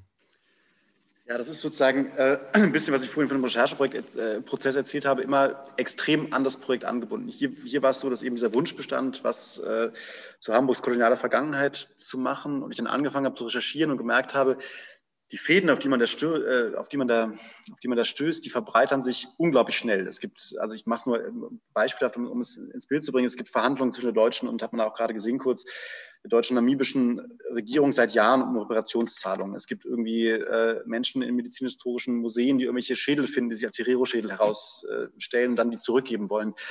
Hat man schon mal zwei verschiedene Themen. Es gibt quasi den, den, den Hamburger Hafen und ähm, ein, ein ziemlich prominentes Handelsunternehmen Wörmann, die irgendwie extremer Nutznießer waren der Truppentransporte der deutschen Kolonialtruppen und, und sich da massiv daran bereichert haben. Und jetzt stehe ich quasi vor dem Problem, wie, wie banne ich das in einen Raum oder wie banne ich das irgendwie auf eine Bühne, weil es gibt ja erstmal immer so dass dieses große Nichts am Anfang und hatte das Gefühl, wenn ich jetzt einen Aspekt rausgreife, tue ich quasi der Komplexität des Gesamtthemas Unrecht, der, der, der, der postkolonialen Aufarbeitungsnotwendigkeit eines Landes und einer Stadt in dem Fall und habe so ein bisschen einen hybrischen Versuch unternommen oder wir zu sagen, wir wollen diese ganzen Teilgebiete dieses, dieses einen Themas wollen wir eigentlich gleichzeitig behandeln. Und aus, diesem, aus dieser Überforderung der, der Gleichzeitigkeit war dann die, oder der Unmöglichkeit der Gleichzeitigkeit eigentlich in der klassischen Dramaturgie kam dann quasi der Ausweg zu sagen, es könnte vielleicht funktionieren, wenn man jetzt eine, eine Art Raumarchitektur baut, in der diese Gleichzeitigkeit möglich ist, also im Rahmen einer relativ großen Installation oder vielleicht auch einer, einer begehbaren Ausstellung, haben wir es mal zwischendrin genannt, wo es A möglich ist, kleinere, intimere Formate zu schaffen, die wird auf eine andere Art und Weise theatral schaffen, Dinge zu verhandeln, die in der normalen Guckkastensituation gar nicht so möglich wären. Also zum Beispiel man da jetzt gerade nicht gesehen, wir haben mehrere deutsche Farmer in Namibia interviewt äh, und ich hatte das Gefühl, wenn da jetzt ein Farmer auf einer Bühne steht und da gucken ihm 200 Leute zu und, und ein Schauspieler repräsentiert den irgendwie, das ist irgendwie ganz merkwürdig, wenn man aber auf einmal mit dem zusammen, und so war das dann in dem konkreten Fall, mit einem, einem Tisch sitzt und man da irgendwie zusammen Kaffee trinkt und Kuchen isst, was auch der Situation entsprach, die wir bei der Recherche erlebt haben, dann kommt man A, diesen Menschen möglicherweise näher, selbst, was heißt selbst, aber wenn der Schauspieler versucht, ihn zu, zu repräsentieren. Ähm, und geht tatsächlich über so einen Erfahrungsmoment, über das, was du gerade als immersiv beschrieben hast, und kommt möglicherweise zum Thema irgendwie auch näher. Und das heißt, die, den Raum, den man da jetzt so ein bisschen erahnen konnte in, den, in der Zusammenstückelung der, äh, der, der, Ausschnitte, ist quasi eine Folge eigentlich der Problematik des Themas oder sagen wir der Überkomplexität des Themas ähm, und zu versuchen, was, was da reinzusetzen, wo, wo Zuschauer und Zuschauerinnen fragmentarisiert auf Einzelaspekte dieses Themas treffen und sich quasi, das kam in dieser Folie, der kurz durch einen je eigenen Parcours, der per Losverfahren, in dem Fall, man hat so ein Blatt gekriegt, wo der eigene Parcours drauf stand, der war sozusagen in 160 Fällen, weil es 160 Zuschauer und Zuschauerinnen gab, je unterschiedlich tatsächlich, ähm, ergab sich diese Zufallsdrama, also diese Zufallsdramaturgie, die dazu führt, dass man einen je anderen Abend erlebt und ganz viele Zuschauer, also keiner eigentlich das Gleiche, fast niemand das Gleiche sieht ähm, und dadurch natürlich eine andere Erfahrung entsteht, tatsächlich, über die man sich dann am Schluss gab es ein Austauschformat, äh, wo man noch als Teil des Abends quasi miteinander in die Diskussion kommen sollte, darüber austauschen kann, was man jetzt quasi jeweils erlebt hat und was das mit einem gemacht hat, wenn man es mal so, so, so blöd sagen kann. Und, ähm, und deswegen, also genau, das war die, die Architektur war die Folge des, des Problems gewissermaßen und, und und wurde dann aber zur künstlerischen Setzung, die dann wieder natürlich auch, auch Dinge freigesetzt hat, äh, was ich meinte mit intimen theatralen Formen, die dem Thema, glaube ich, sehr gut getan haben, weil man nicht alles frontal und groß verhandeln musste, sondern gab eine Situation zum Beispiel, wo man in einer äh, nachgebauten Wellblech-Friseurshütte saß, die wir, die wir gefunden haben in Namibia auf der Recherchereise, wo man quasi eine 1 zu 1 Situation mit einem namibischen Performer, einer Performerin fünf Minuten Zeit verbracht hat, die dann jeweils erzählt haben über ihre Familiengeschichte, die absurder tragischerweise in allen Fällen darauf hinaus mündete, dass ein Großelternteil oder Urgroßelternteil vergewaltigt wurde von einem deutschen Schutztruppler. Und ähm, genau, das war natürlich auch nur so möglich, diese Intimität herzustellen, wenn es diese dezentralen Formate quasi gab innerhalb der Thematik. Genau, also das, das, das war so die Herführung quasi des, des, des Bühnenkonzeptes, was man gesehen hat, aber eigentlich aus, aus der Thematik heraus. Ähm, mich würde da nochmal interessieren, um welche Rolle es dir ähm, ähm, für die Darstellerinnen und Darsteller einerseits, aber die Zuschauerinnen und Zuschauer andererseits in diesem Setting ähm, ähm, geht. Ähm, was für ein Erfahrungsraum macht das auf für die, für, die, für die Gruppe, das Kollektiv, das diese Arbeit erstellt und erarbeitet, recherchiert und aufführt? Und welchen Erfahrungsraum macht es vielleicht auch auf für das Publikum, was sich in dieses, ja, in dieses eben extrem dezentrale, äh, zum Teil zugeloste, in jedem Fall aber ein sehr viel mehr gleichberechtigenderes Setting begibt als jedenfalls ähm, in einer klassischen frontalen Zuschauersituation. Ja, es ist ein bisschen, äh, muss man das, äh, das natürlich differenzieren. Also bei den Darstellern und Darstellerinnen war es so, dass eigentlich mein Plan war, mit, mit den deutschen Darstellerinnen diese Recherchereise zu machen, was dann aus, dann ist sozusagen immer das, das Stadt und Staatsseite einem so ein bisschen im Weg mit irgendwie dispositionellen Problemen oder Besetzungsschwierigkeiten oder so, was dazu führte, dass einer der deutschen Darsteller mitgefahren ist und zwei nicht, was bedauerlich war, aber dann nicht zu ändern war. Das heißt, der hatte quasi diese persönliche Erfahrung, die ich in dem Lesbos-Beispiel schon hatte und konnte natürlich daraus ganz anders nochmal irgendwie davon, davon erzählen und auch anders in die Diskussion gehen mit den namibischen ähm, Kollegen. Die hatten sozusagen eine ganz eigene Erfahrung, die ist sozusagen je, also ein bisschen auch jenseits dessen, was man da gesehen hat, weil die zum Teil zum ersten Mal in Deutschland waren, quasi dem Land, wo die ich sage es mal so drastisch, die, die Vergewaltiger ihrer Urgroßmutter aufgewachsen sind und, und herkamen oder aus der Stadt sogar und, und, dann an einem Hafen standen, wo damals die Truppen abgefahren sind, die zum Genozid ihrer, ihres Volkes geführt haben. Das war natürlich eine Extremerfahrung, die die gemacht haben im Probenprozess, im Dasein, jetzt aus außerhalb quasi des, des Proben, äh, der Probebühne einfach nur in, überhaupt in der Stadt zu sein oder, oder in einem Land zu sein, wo, wo, das, äh, wo, wo die Täter herkamen. Ähm, und dann gab es natürlich einen, einen, großen Erfahrungsmoment von miteinander arbeiten und zusammen eine gemeinsame künstlerische Sprache zu entwickeln. Das war, das habe ich vorhin habe ich vergessen, es gab einen namibischen Regisseur, der quasi auch gleichberechtigt am Abend mitgearbeitet hat, äh, auch einen ganz eigenen Teil, den haben wir jetzt in diesen zwölf Minuten nicht gesehen, quasi erarbeitet hat, um, um, die Perspektive. Also der hat dann auch mit den deutschen und namibischen Performer, Performerinnen zusammengearbeitet. Ähm, Genau, also das, das, ist sozusagen das eine, dass es, glaube ich, sehr, diese, was die Erfahrung der Darsteller und Darstellerinnen anging, sehr divers war, je nachdem, aus was für einer Perspektive die, die geguckt haben äh, und sich natürlich auch mit dem, dann jeweils damit auseinandergesetzt haben. Das war bei den namibischen äh, Performerinnen, war das immer sehr persönlich natürlich, weil die Geschichte, habe ich vorhin ja schon gesagt, unmittelbar mit ihnen was zu tun hatte und mit ihrer eigenen Familienbiografie. Bei den Deutschen war das sozusagen äh, nicht so direkt so. Die haben sich dann quasi mit einem Thema auseinandergesetzt. Das hat man ziemlich lange am Anfang gesehen mit der Tatsache, dass da wirklich um deutsche Frauen geworben wurde, weil man vermeiden wollte, das war quasi der Beginn im Grunde der deutschen Rassengesetzgebung, dass sich da eine Rassenuneinheit herstellt und deswegen massiv darum geworben wurde, dass, dass junge deutsche Frauen nach Namibia gehen, weil es einen Frauenmangel gab. Und das war so eine Rekrutierungsveranstaltung, die wir quasi dann reenacted haben, gewissermaßen nach historischen, ähm, historischen Quellen. Genau, und die Erfahrung des, des Zuschauers und der Zuschauerin, ähm, ich glaube, mir ging es eigentlich darum, das hört sich fast ein bisschen banal an, wenn ich das so sage, aber mein eigenes Rechercheerleben nachvollziehbar zu machen für den Zuschauer und Zuschauerinnen. Das Erleben bestand darin, schon kurz beschrieben, ich steige an einen gewissen Punkt ein und das kennt man jetzt von jedem Buch, was man liest und jedes Buch führt quasi zweigartig zu zwölf anderen Büchern. Dann steigt man irgendwann aus und man denkt, jetzt müsste ich schon 650 Bücher im dritten Schritt quasi lesen, um dem nachzukommen, was mich eigentlich interessiert. Ähm, aber die Thematik wird immer komplexer und immer reicher. Und jetzt, und da rein eine Dramaturgie zu setzen, die chronologisch funktioniert und wo ich quasi als, also jetzt für meinen Teil nicht da erarbeitet habe, wie so eine, naja, gottgleiche Autoreninstanz bestimmen sollte, das ist wichtiger als was anderes, wo ich im Grunde ja auch nur zufällig auf Dinge gestoßen bin über jedes Gespräch, was ich geführt habe mit, mit Beteiligten äh, oder Historikern und, und eben auch äh, Betroffenen und Nachfahren in, in, Namibia, hat sich mein Bild quasi immer weiter komplexer werden lassen.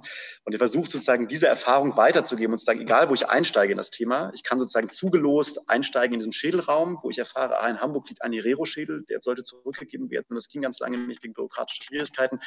Und dann treffe ich quasi auf diese deutsche Kolon äh, Rekrutierungsfrau, die man da gesehen hat, um bei den Beispielen zu bleiben. Und dann komme ich zum deutschen Pharma, macht natürlich eine andere also macht A eine andere Erfahrungsabfolge aus, ja sowieso und, und per se, aber macht natürlich auch meine, mein, meine Reflexionsmöglichkeiten auf das Thema zu einer je unterschiedlichen, je nachdem, wie ich mich durch diese Dramaturgie bewege. Und je nachdem, welches Buch ich zuerst gelesen hätte, wäre das quasi äquivalent dazu gewesen. Jetzt ergab sich, glaube ich, das habe ich gar nicht so abgesehen, aber das war quasi dann eine, naja, halb unbeabsichtigte Folge dieses Prinzips, der ein sehr konkreter Erfahrungsraum für die Zuschauenden nämlich der, äh, dass es so zwischen, wie soll ich sagen, zwischen Pädagogik, Didaktik und, und theatralem Erlebnis sich bewegt hat, weil tatsächlich sehr viele Menschen in Deutschland auch absurderweise ganz wenig, also A, über die Kolonialgeschichte an sich kennen, weil es in Schulen bis heute relativ unterschlagen wird oder in vielfach, geschweige denn sozusagen die, die Mitverantwortung Hamburgs an diesem Genozid irgendwie kannten als, als Hamburger und Hamburgerinnen. Und das war quasi der aufklärerische Teil, sich tatsächlich mit der Geschichte auseinanderzusetzen, von der man teilweise noch nichts oder sehr wenig gehört hatte, ähm, was Theater ja auch leisten kann tatsächlich. Ähm, und und das, das andere war dann ein Erfahrungsraum, was in dieser, diesem Friseurmoment, was ich beschrieben habe, wo man sehr intim mit, mit einem namibischen Darsteller, Darstellerin zusammen war, ähm, wo man sich dem nicht entziehen konnte. Also, also ich meine, wie soll ich jetzt nicht damit umgehen als Zuschauer? Mir erzählt gerade jemand, meine Urgroßmutter wurde vergewaltigt von, von einem deutschen Schutztruppler oder einem deutschen Farmer. Ähm, und jetzt habe ich natürlich bin ich sofort in so eine Schuldposition gesetzt, die ich aber eigentlich gar nicht einnehmen müsste als, als Zuschauer, weil es jetzt nicht mein Großvater oder mein Urgroßvater war, sondern einfach nur jemand meines Volkes, dem ich vielleicht auch gar nicht so stark verbunden fühle als, äh, als Mitdeutscher sozusagen. Aber man, man kann sich dem nicht so ganz entziehen. Also man muss sich dazu in irgendeiner Form verhalten, weil es eben so persönlich ist und weil der Mensch, der mir da gerade gegenübersteht, der namibische Performer, die Performerin, das aus einer persönlichen Erfahrung heraus macht. Und ich glaube, dazwischen hat sich diese Erfahrung des, des Zuschauenden bewegt. Also, dass viele beschrieben haben im Nachhinein, sie gehen da sehr bereichert raus tatsächlich. Einerseits, weil sie einfach mehr erfahren haben, mal ganz schnöde über ein historisches Thema, was ihnen bisher nicht so präsent war. Und aber auch ein Reflexionsraum eröffnet wurde. Also jetzt immer in dem Bestfall natürlich, sicherlich nicht bei allen Zuschauern gleichermaßen geglückt und ähm, Zuschauerinnen Reflexionsraum ergeben hat, der, der sie hat weiter zum Nachdenken gebracht. Wo dieses Nachgespräch, was wir quasi in die Inszenierung mit eingearbeitet haben, auch hilfreich war, dass viele Leute auch noch länger geblieben sind. Wir haben es nicht beendet so richtig. Es gab einen kurzen Applaus irgendwann, aber viele sind einfach tatsächlich noch eine halbe oder dreiviertel Stunde geblieben, um weiter mit den Darstellern und Darstellerinnen darüber zu sprechen, über die Erlebnisse unserer Reise, aber auch über Erlebnisse jetzt, äh, die man als, als äh, junger äh, Herero hat in einem Land, was immer noch, das wurde ja auch kurz angesprochen, absurderweise von Weißen komplett dominiert wird, von denen extremst viele deutsche Wurzeln haben und auf diesen Grundbesitzen weiterhin hocken und die nicht hergeben wollen und im Grunde eine koloniale Struktur reproduzieren, obwohl das Land per se unabhängig geworden ist, sehr spät. Ja, so, also das, das war tatsächlich für viele, für viele Zuschauer eine relativ intensive oder auch sogar emotionale Erfahrung, die sich da ergeben hat. Diese Form von Erosion von ähm, ähm, ähm, Gewissheiten, die jetzt ähm, in so einem Land wie Namibia, ähm, äh, wie das zumindest ja zuvor in Südafrika auch mal gewesen ist, mit dem Ende der Apartheid bevorstehen. Das ist ja auch ein äh, generelles Thema der Frankfurter Positionen, für die du eben dein neues Stück schreibst. Auslaufmodell ist das Stichwort, das äh, thematische Stichwort, was das Festival vorgibt.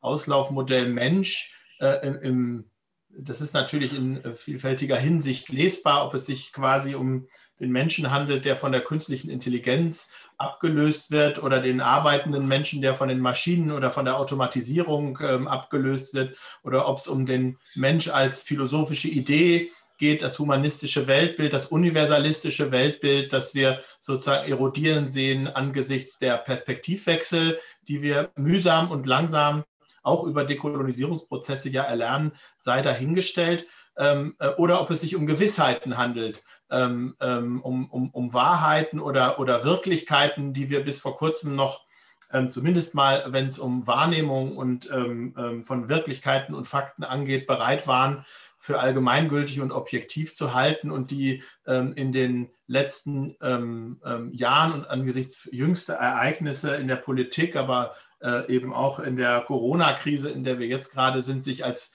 mitnichten ähm, so ähm, ähm, gesichert äh, mehr darstellen. Dein neues Projekt heißt Untrue, unslash true, ähm, was du in ähm, Stuttgart erarbeitest und in äh, Frankfurt eben hoffentlich Anfang Februar auch äh, zeigen äh, und äh, ähm, aufbauen kannst. Aufbauen sage ich, weil auch das ein Raumprojekt ist, ein, ein, ein, ein ähm, Projekt, in dem wir uns nicht ähm, in einen gewöhnlichen Zuschauersaal setzen werden, um ähm, ähm vorne das Stück zu sehen, sondern durch den wir uns auch hindurch bewegen. Ähm, erzähl uns doch bitte von Untrue. Genau, wir haben lustigerweise, weil du es gerade erwähnt hast, haben angefangen, als es darum ging, die Frankfurter Position da, dazu was zu entwickeln, haben wir tatsächlich ein KI-Projekt geplant, genau aus den Gründen, die du die beschrieben hast, bis dann irgendwie die Ereignisse eine von Stuttgart ja auch ausgehende Eigendynamik an, angenommen haben, diese großen Cannstatter Vasen-Demos, die, wo Stuttgart so, wie so ein Epizentrum auf einmal, einmal wurde für Verschwörungsgläubige und äh, Corona-Kritiker und dann, genau, dann kam die Idee auf, was über Verschwörungserzählungen zu machen äh, von, von Boris Kosminski, dem, dem Stuttgarter Intendanten. Ähm, und das war wieder ein bisschen so, also ich versuche es äh, abzukürzen, aber dass ich dachte, das ist wieder so ein Thema, man braucht jetzt einen theatralen Zugriff, natürlich, weil es ist einfach erstmal ein, äh, ein Thema, ein Riesenthema und, und man muss es irgendwie dann konkretisieren und irgendwie für die, für die Bühne fassen und es mir irgendwie relativ unvorstellbar und auch unwohl wurde bei dem, bei dem Vorschlag, äh, nicht bei, dem, bei, dem bei, der, bei der Vorstellung, jetzt dahin zu gehen, Interviews zu führen und sozusagen Menschen auf der Bühne auszustellen, wie im Zoo und zu sagen, guckt mal an, wie die da irgendwie so sind, die so merkwürdig glauben und sich da irgendwie ihre Wirklichkeiten hinkonstruieren. Und was mich dann ziemlich schnell interessiert hat, war quasi das wie so rückzuspiegeln auf mich selber und, und zu denken, wo bin ich aber vielleicht auch anfällig für Wahrnehmungsstörungen im Allgemeinen besprochen oder auch für Wirklichkeitskonstruktionen wo passiert mir das oder uns allen eben selber. Und, und dann ist so ein Gedanke entstanden, wenn man, wenn man das Thema Verschwörungsglaube oder die Anfälligkeit dafür quasi auf den Rezipienten und die Rezipientin zurückführt, ist es vielleicht A, interessanter für einen selbst zu erleben, weil man sich nicht sicher zurücklehnen kann und immer sagen kann, das sind ja die anderen und nicht ich, äh, auf die man irgendwie blicken kann und, und despektierlich gucken kann. Und, und daraus ist ziemlich schnell, das war natürlich dann auch im Frühsommer, als es Corona ja auch schon gab und man irgendwie wusste, man muss eh irgendwie andere Konzepte entwickeln für weniger Menschen. Ähm, was im Übrigen auch natürlich Freiräume macht, weil wir haben jetzt, äh, ich komme nicht darauf nochmal zu, wie das genau aussieht, aber äh, machen jetzt quasi einen Abend für 16 Zuschauerinnen, die natürlich ehrlich gesagt unter normalen Bedingungen jeder Intendant mit dem Vogel gezeigt hätte, wenn ich das vorgeschlagen hätte und gesagt hätte, hör mal, da passen 230 Leute ins Kammertheater, bist du total verrückt geworden, für 16 Leute was machen zu wollen. Und das macht dann wiederum ein bisschen perverserweise, wenn man so sagt, Corona dann möglich, dass solche Konzepte überhaupt denkbar sind. So machen wir jetzt tatsächlich eine auch wieder Installation oder einen Verschwörungsparcours, kann man das vielleicht nennen, für 16 Zuschauerinnen und, und sechs Schauspielerinnen. Ähm, wo es eigentlich um die Frage geht, wie, wie konstruieren wir alle selber unsere Wirklichkeit oder unter welchen, oder welchen Mechanismen äh, unterliegen wir oder sitzen wir auch auf, die uns möglicherweise eben obwohl man das vielleicht gar nicht wahrhaben will, manchmal anfällig machen für Wirklichkeitskonstruktionen, die nicht so unbedingt der Wahrheit entsprechen. Und, ähm, und dieser Perspektivwechsel, den fand ich für das Thema interessant, weil ich glaube, dass wir gerade ein bisschen ein Problem haben, also dass A, Erosion von Demokratie passiert, darüber, dass man sich eben nicht mehr auf eine Gewissheit einigen kann, dass es gewisse Fakten gibt, die man vielleicht eher, vielleicht besser nicht leugnen sollte. Und dass das aber ein bisschen von beiden Seiten passiert, ist gerade so, so mein Gefühl, nämlich die einen, die sich quasi aus dem, aus dem gesellschaftlich-bürgerlichen Konsens wie so entfernen, was sehr bedenklich ist, aber die Gegenseite genauso aufpassen muss, äh, jetzt nicht mit, dem, mit der Totschlagkeule Faschismus oder sowas alle Platz zu machen, die wagen, auf eine Straße zu gehen und ihr demokratisches Recht erstmal wahrzunehmen, im Sinne einer Maßnahme zu hinterfragen. Das meine ich jetzt fernab allem Verschwörungsideologischen, was dann kommt und allem äh, Reichsbürgertum und so. Genau, und dass man quasi ähm, mit dieser Problematik umgeht, und was wir da jetzt versuchen, ist ähm, ein, im Grunde ein, weiß ich auch nicht, irgendwas zwischen Video Walk und, und Live-Erlebnisparcours zu, äh, zu kreieren, wo man, wo man als, als Zuschauer, wir haben dann versucht, ein bisschen aus dieser rauszukommen, dass wir nicht Corona direkt machen, sondern haben jetzt als thematisches Spezifikum 5G genommen. Da hätte man auch was anderes nehmen können. Es geht eigentlich darum, Strukturen kenntlich zu machen und, und anhand dessen auch die Zuschauenden mit, mit, mit Wirklichkeitsfragmenten oder Positionen dazu zu konfrontieren, wo man hoffentlich erfährt, dass A, die Wahrheit nie so eindeutig ist, wie man es vielleicht gerne haben möchte, so von jeder Perspektive aus, aus betrachtet. Ähm, und B, wir haben dann auch mit einer Psychologin zusammengearbeitet und quasi da Stationen innerhalb dieses Parcours entwickelt, die mit psychologischen Mechanismen umgehen, die uns möglicherweise alle auch nicht ganz unbekannt sind, dass man irgendwie eine Art von Strukturierungssehnsucht zum Beispiel hat. Also, dass man versucht, eine eigentlich überkomplexe und chaotisch gewordene Welt sich, sich selber zu strukturieren und herzuleiten. Und wenn, wenn man das quasi zu sehr tut, dann kommt man in einfache Welterklärungsmodelle, die halt leider nie stimmen und die irgendwie einfache Antworten auf schwierige Fragen suggerieren. Dann hängt man eben auch sehr schnell an der Verschwörungsideologie an, die ganz klare Schuldige benennen kann und, und ganz klare Befehlswege sozusagen ein bisschen in die Bundesregierung, äh, die dann zu Maßnahmen führt. Ähm, suggeriert. Genau, dass man äh, und und auf der anderen Seite ist es aber ein natürlich menschliches Bestreben, sozusagen in einer, in einer Strukturlosigkeit eine Struktur sich zu bauen. Das, dahin gehen eben diese psychologischen Erkenntnisse. Das ist wie ein archaisch, archaisches Prinzip und auch ein Überlebensprinzip. Und deswegen sind wir alle, alle nicht, äh, nicht vollkommen gefeit davor, auch dem aufzusitzen. Und, und quasi in diesem, in diesem Zwischenfeld wie funktioniert das eigentlich, äh, dass ein Verschwörungsglaube auch entstehen kann. Und, und vielleicht bin ich aber selber möglicherweise auch ähm, gefährdet, quasi teilweise das zumindest äh, mit einzugehen. Da bewegt sich dieser Abend, der im Grunde, wenn man es jetzt mal so pur beschreibt, was sehr naja, didaktische Aufklärung in sich trägt, nämlich zu sagen, sei dir lieber erleben, da der du jetzt da reinkommst in den Parcours, werde dir bewusst darum, dass das so ist und gehe dann vielleicht auch vorsichtiger oder anders wiederum mit Menschen um, äh, die mich auch persönlich komplett befremden, wenn ich ihnen begegne.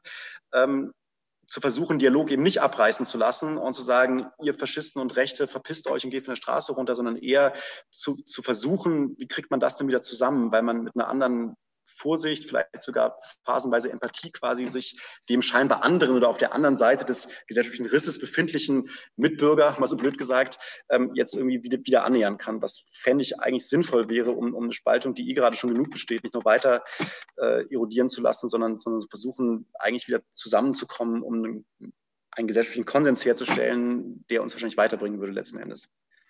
Heißt aber, wenn ich das richtig verstehe, letzte Frage von mir, dass das äh, ähm, Projekt auch nochmal anders als das, was wir eben gesehen haben, den Zuschauer oder die Zuschauerinnen erstmal auf sich selbst zurückwirft und ähm, gar nicht mal mehr mit, ähm, oder jedenfalls zunächst äh, gar nicht mehr mit Darstellenden konfrontiert, sondern mit ähm, Realitäten oder Augmented Realitäten, ähm, die ähm, er selber mit sich vorfindet und in denen er sich vorfindet oder sie sich. Genau, also das ist sozusagen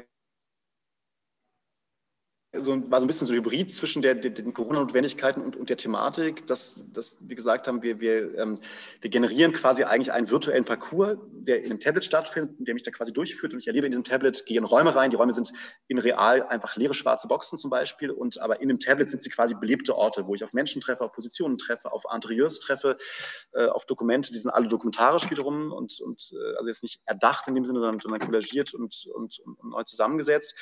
Ähm, und das wird begleitet von Schauspielern und Schauspielerinnen, die sind auch live anwesend, äh, denen ich auch manchmal darin begegne. Aber dadurch, dass die direkte Begegnung momentan nur schwer möglich ist oder nur mit gegebenem Sicherheitsabstand, ähm, haben wir quasi auch da aus, wie aus der Not eine Tugend gemacht und gesagt, wir machen im Grunde was, wo wir den Menschen rausnehmen äh, oder, oder im Grunde virtualisieren und, und machen das, das Credo nichts ist so wie es scheint, was fast abgegriffen auf Verschwörungserzählungen ja irgendwie zutrifft, machen das quasi zur ästhetischen äh, Grunddominante dieses Abends, dass ich mich quasi in Dingen, also wie in einer doppelten Realität bewege. Ich, ich komme in eine schwarze Box, aber die ist in meiner virtuellen Wahrnehmung deutlich anders, als sie in echt ist. Und da klafft irgendwas auseinander und gleichzeitig ist die gleiche Realität, die ich aber darin erlebe. Und das hat wiederum was mit dem Thema, finde ich, zu tun oder so erhoffe ich mir zumindest dann den Effekt, wenn wir dann gerade als ersten und vor kurzem angefangen, ähm, daran wirklich zu arbeiten, dass sich dass ich das sinnlich erfahrbar macht, diese Doppelrealität, in der man sich vielleicht auch andauernd bewegt. Man hat es mit, mit Wahrheiten, Pseudowahrheiten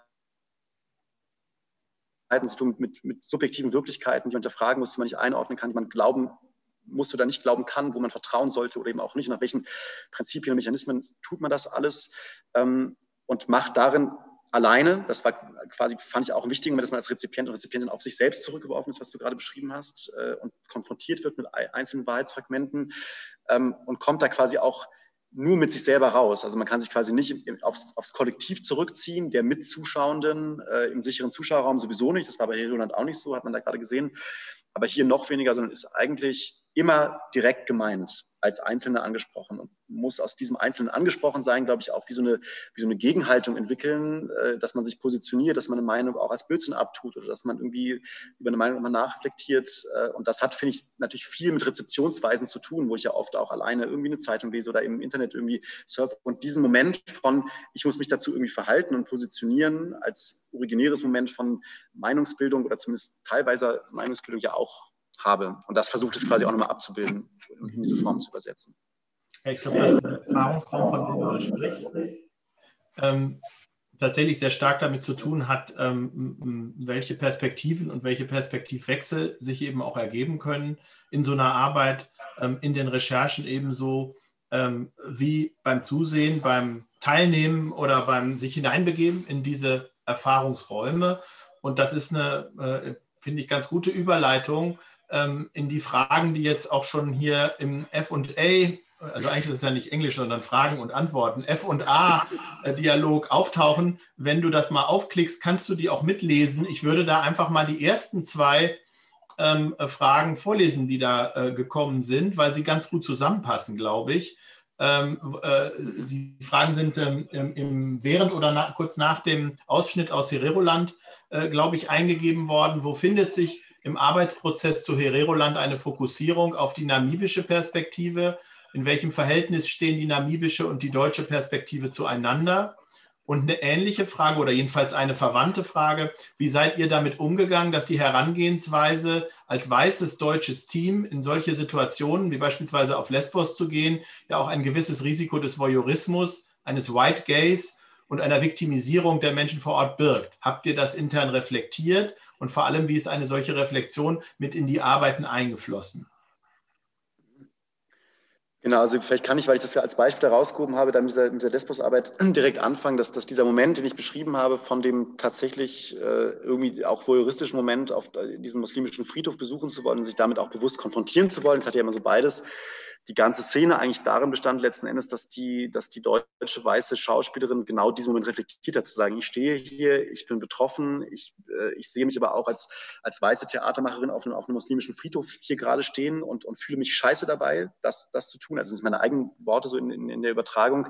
Ähm, also im Grunde versucht hat, ihr, ihr Problem greifbar zu machen, was sie selber in genau dieser Doppel äh, Positionierung zwischen, ich möchte eine Erfahrung machen, davon berichten zu können. Das ist mein, mein aufrichtiges äh, Ansinnen als, als Rechercheurin. Und ich ertappe mich aber dabei, in die Falle zu gehen, quasi zu Voyeuristin zu werden, zumindest äh, partiell in, in, in diesem Moment, und versuche dann dem zu entkommen, indem ich das auf der Bühne wiederum offenlege. So dafür. Da, da ist es vielleicht relativ signifikant beschreibbar. Was das, was das andere angeht, ähm, die namibische Perspektive war sozusagen, das lässt sich in dem Ausschnitt nicht, nicht, ab, nicht wirklich ablesen, war quasi in allen Momenten, die ich zumindest, also war sowieso, die namibische Regisseur hat die noch so ein Stück im Stück gemacht, das hat man da jetzt nicht gesehen, ähm, wo es eine pur namibische Perspektive gab, die 50 Prozent des Gesamtabends, also so rein zeittechnisch irgendwie äh, neben diesen ganzen Einzelstationen, die, die von mir kamen, äh, eingenommen hat. Und in dem Moment, wo ich jetzt gearbeitet habe mit den namibischen Darstellern Darstellerinnen, ging es quasi, weil die Geschichten alle persönlich waren. Da habe ich jetzt nicht über ganz selten nur über Dokumente gearbeitet. Und wenn, waren es quasi äh, Interviews mit dem namibischen Sondergesandten, der diese äh, Verhandlungen führt mit der deutschen Bundesregierung, also zeitgenössische Positionen, die namibische Perspektive eh schon inhärent hatten. Ähm, das heißt, da kamen die natürlich sowieso per se mit rein und, und war tatsächlich auch eines der, würde ich sagen, Charakteristika dieser Arbeit an sich, dass man gespürt hat, da sind, wir waren irgendwie drei, ähm, drei Deutsche, vier, drei deutsche Darstellerinnen und, und sieben namibische Performerinnen. Also das heißt, da gab es ein, ein, in dem Sinne jetzt gutes Ungleichgewicht äh, zugunsten der, der, namibischen Seite, fand ich zumindest. Ähm, und dass diese eben sehr von ihren eigenen Geschichten, das habe ich dann ja auch noch weiter ausgeführt, nachdem die Frage wahrscheinlich da gestellt wurde, ähm, sehr von ihren eigenen Geschichten geprägten Situationen war die Perspektive quasi sehr stark so. Und, die, und in welchem Verhältnis, ich weiß nicht, ob da also prozentual, kann ich es schwer einschätzen, aber, aber würde ich sagen, weil die namibische Perspektive, deshalb haben sich die Ausschnitte dummerweise nicht gezeigt, die haben eher was anderes suggeriert. Wahrscheinlich äh, deutlich mehr als, als die Hälfte war quasi die namibische Perspektive. Ähm, genau, das gucke ich gerade nochmal hier in dem. Ähm, Genau, das, und das andere, sozusagen der Voyeurismus an sich, ist natürlich, das ist wie so ein Grundproblem, wie man an solche Projekte drangeht. Ich habe das Gefühl, wenn man sich dem nicht aussetzt und nicht hinfahren würde, würde man dieser Gefahr entgehen, hätte aber gleichzeitig auch keine Erfahrung gemacht. Eine Erfahrung meine ich jetzt nicht so blöd. Ich war dabei, als ein Boot angekommen ist. Das ist eine Erfahrung, die, die ist sehr tatsächlich prägend und bewegend, kann ich jetzt nur aus eigener Erfahrung sagen, aber vielleicht nicht, nicht notwendig dafür, um da ein Projekt drüber zu machen. Ähm, aber ich habe das Gefühl, wenn man es schafft, die, also mit einem solchen Respekt quasi innerhalb dieses Rechercheprozesses auf, auf Menschen zuzugehen, dass dieser Eindruck für diese Menschen nicht entsteht, die man da, da begegnet äh, und man sich versucht, selber davor zu bewahren, das zu reflektieren oder wenn es dann eben doch passiert, dann irgendwie auch äh, zu verhandeln auf der Bühne, was ja so eine Form natürlich auch gut, gut möglich macht, ähm, dass das dann trotzdem legitim ist, weil ich merke, ich wäre sonst nie so nah an, also ich bin quasi nie so nah an das Problem, um es konkret zu machen, das immer noch gravierend herrschenden Rassismus äh, in Namibia insbesondere, aber eben auch in, in, weltweit drangekommen als mit einem deutschstämmigen Farmer am Tisch zu sitzen und zu spüren, da hat sich ein Denken konserviert, was mich zutiefst verstört und, und, erschreckt. Aber ich erlebe es, indem ich mit ihm da sitze und ihn einfach erzählen lasse und er sich quasi selbst entlarvt die ganze Zeit in, seiner, in der Unfassbarkeit seines, seines Weltbildes. Ähm, und das ist auch eine Art von Voyeurismus, aber einer, den finde ich, glaube ich, legitim, weil der was kenntlich macht, wenn man es dann wieder auf die Bühne setzt in Deutschland, ähm, was man, was ich zumindest so nicht erwartet hätte und die meisten Zuschauer und Zuschauerinnen auch nicht und was nochmal anders über das Thema oder das, das sich Fortschreiben einer, einer, kolonialen Struktur oder eines kolonialen Machtgefälles, äh, was dadurch sichtbar wird. Mhm. Ja, danke. Es gibt schon zwei weitere Fragen. Also auf jeden Fall, glaube ich, animieren deine Berichte und Erzählungen aus der Arbeit und über die Arbeiten ähm, sehr dazu auch nachzufragen. Ich werde jetzt zunächst mal hier die ähm, ja, methodischen Fragen äh, von Marie Schwesinger vorlesen. Ich lese die immer trotzdem noch mal vor. Ich glaube, alle, die hier im Zoom sitzen, können das zwar mitlesen, aber ich glaube, die, die auf Wilsonstraße FM zuhören, die können das nicht mitlesen.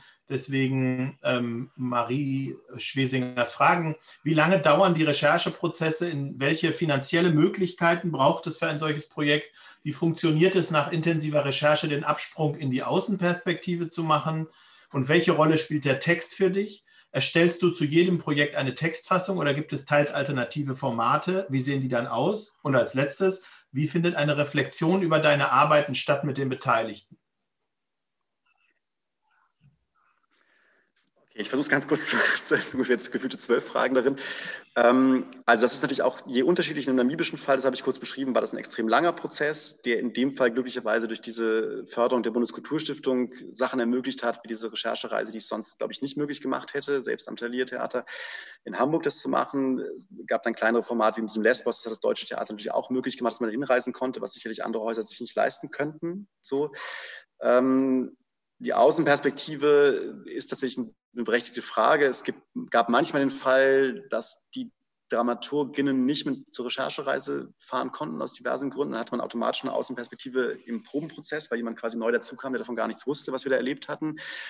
Ähm, ansonsten kommt es natürlich spätestens dann dazu, wenn man es, wenn man es jetzt an, in einem Staat- und Staatstheaterprinzip äh, äh, öffnet, dann quasi für andere Dramaturgen, die auch nicht dabei waren. Da kriegt man sofort natürlich eine Außenperspektive. Das dann natürlich meist erst in den Endproben, äh, die eine wichtige Perspektive ist.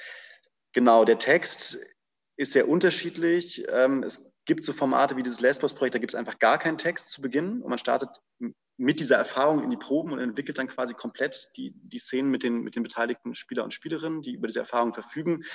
Es gibt quasi andere Formate wie dieses äh, Trollprojekt in, in, Stuttgart, was ich hier das letzte Mal gemacht habe, wo es um diesen Heimatdichter äh, ging, wo ich eine komplette Text Textfassung erstelle, ausgehend von, äh, von Archivmaterialien äh, und publizierten Sachen.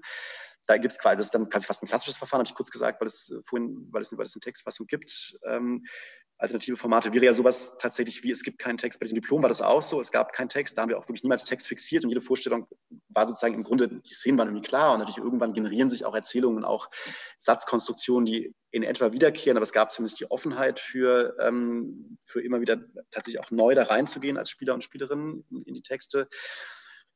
Genau, und die Reflexion über die Arbeiten mit den Beteiligten ist natürlich auch unterschiedlich vom Kontext. Wenn man jetzt gemeinsam eine Reise macht, ist es nicht was anderes, weil man ich habe mich, glaube ich, noch nie so sehr mit Spieler und Spielerinnen konstruktiv und gut gestritten, als wenn ich auf einmal am Schluss sage, wir sind 20 Minuten zu lang wir müssen zwei Szenen rausnehmen und eine Spielerin zu Recht sagt, aber das ist der Moment, der mir am meisten bedeutet von, diesem, von dem ganzen Prozess, den kannst du jetzt nicht streichen und durch eine persönliche Beteiligung natürlich ganz anders nochmal darum ringt, als wenn es darum geht, vielleicht, keine Ahnung, dritte Akt, zweite Szene ein bisschen zu kürzen oder, oder auch von mir aus ganz rauszunehmen. Ähm, und da gibt es eine in, extrem intensive Auseinandersetzung, dann eben auch Reflexion. Und wenn es jetzt wie es manchmal kollagiert und montiert habe, ankomme, dann ist eher ein klassischer Prozess, wo man eine Arbeit natürlich immer irgendwie reflektiert, wo es aber jetzt vielleicht über das, wie man jetzt auch eine Arbeit wie Hamlet reflektieren würde, nicht so unbedingt weit hinausgeht, weil die Spieler und Spielerinnen nicht so weit damit äh, einbezogen waren, wie jetzt in den entsprechenden anderen Arbeiten. Mhm. Ich ziehe mal eine Frage vor, die jetzt hier auch noch in den FA steht. Ich komme aber auch gleich zu der Frage im Chat. Ähm, ähm, inwiefern brauchen wir bei solchen Thematiken, bei denen es um derart schlimme Leidensgeschichten geht, überhaupt die Mitteilung einer Erfahrung aus deutscher Sicht? Ja, ist eine gute Frage. Äh, hängt sozusagen auch, finde ich, von der Thematik ab. Jetzt gab es zum Beispiel bei diesem Projekt Ankommen, was, was Matthias ich ganz kurz darüber erzählt hat, mit den unbegleiteten minderjährigen Flüchtlingen in Hamburg. Da gab es keine deutsche Perspektive. Das war quasi ein Projekt pur mit denen. Ich habe dann noch ein Projekt mit Geflüchteten in Hamburg gemacht, ähm, Performing Embassy of Hope, wo es darum ging, wie fühlt man sich jetzt nach, das war 2018, nach, nach zwei bis drei Jahren des, des Hierseins und wo wir quasi gegen die persönlichen Geschichten der, der, der damals Beteiligten ähm, die Gesetz, die Asylgesetz, die Verschärfung der Asylgesetzgebung der deutschen Bundesregierung montiert haben mit deutschen Schauspielern und äh, Schauspielerinnen. Das heißt, da war es quasi eine, eine sehr zugespitzte ähm, deutsche Perspektive, die aber keine persönliche war, sondern eine eben aus den Protokollen der, der, der, ähm, der, der Gesetz, der Gesetzgebung im Bundestag. Ähm, ich fand es hier jetzt, bei dem wir da so länger drüber gesprochen haben, bei diesem Heroland-Namibia-Projekt, äh, fand ich das, äh, da gab es in dem Sinne keine deutsche Perspektive oder nur sehr wenig, weil eben die nur in einem Fall der Spieler die Möglichkeit hatte mitzureisen, von wegen, wie geht es mir jetzt als deutscher weißer Spieler mit dieser Problematik. Das hätte ich tatsächlich auch merkwürdig gefunden, weil, weil das Involviertsein da geringer war.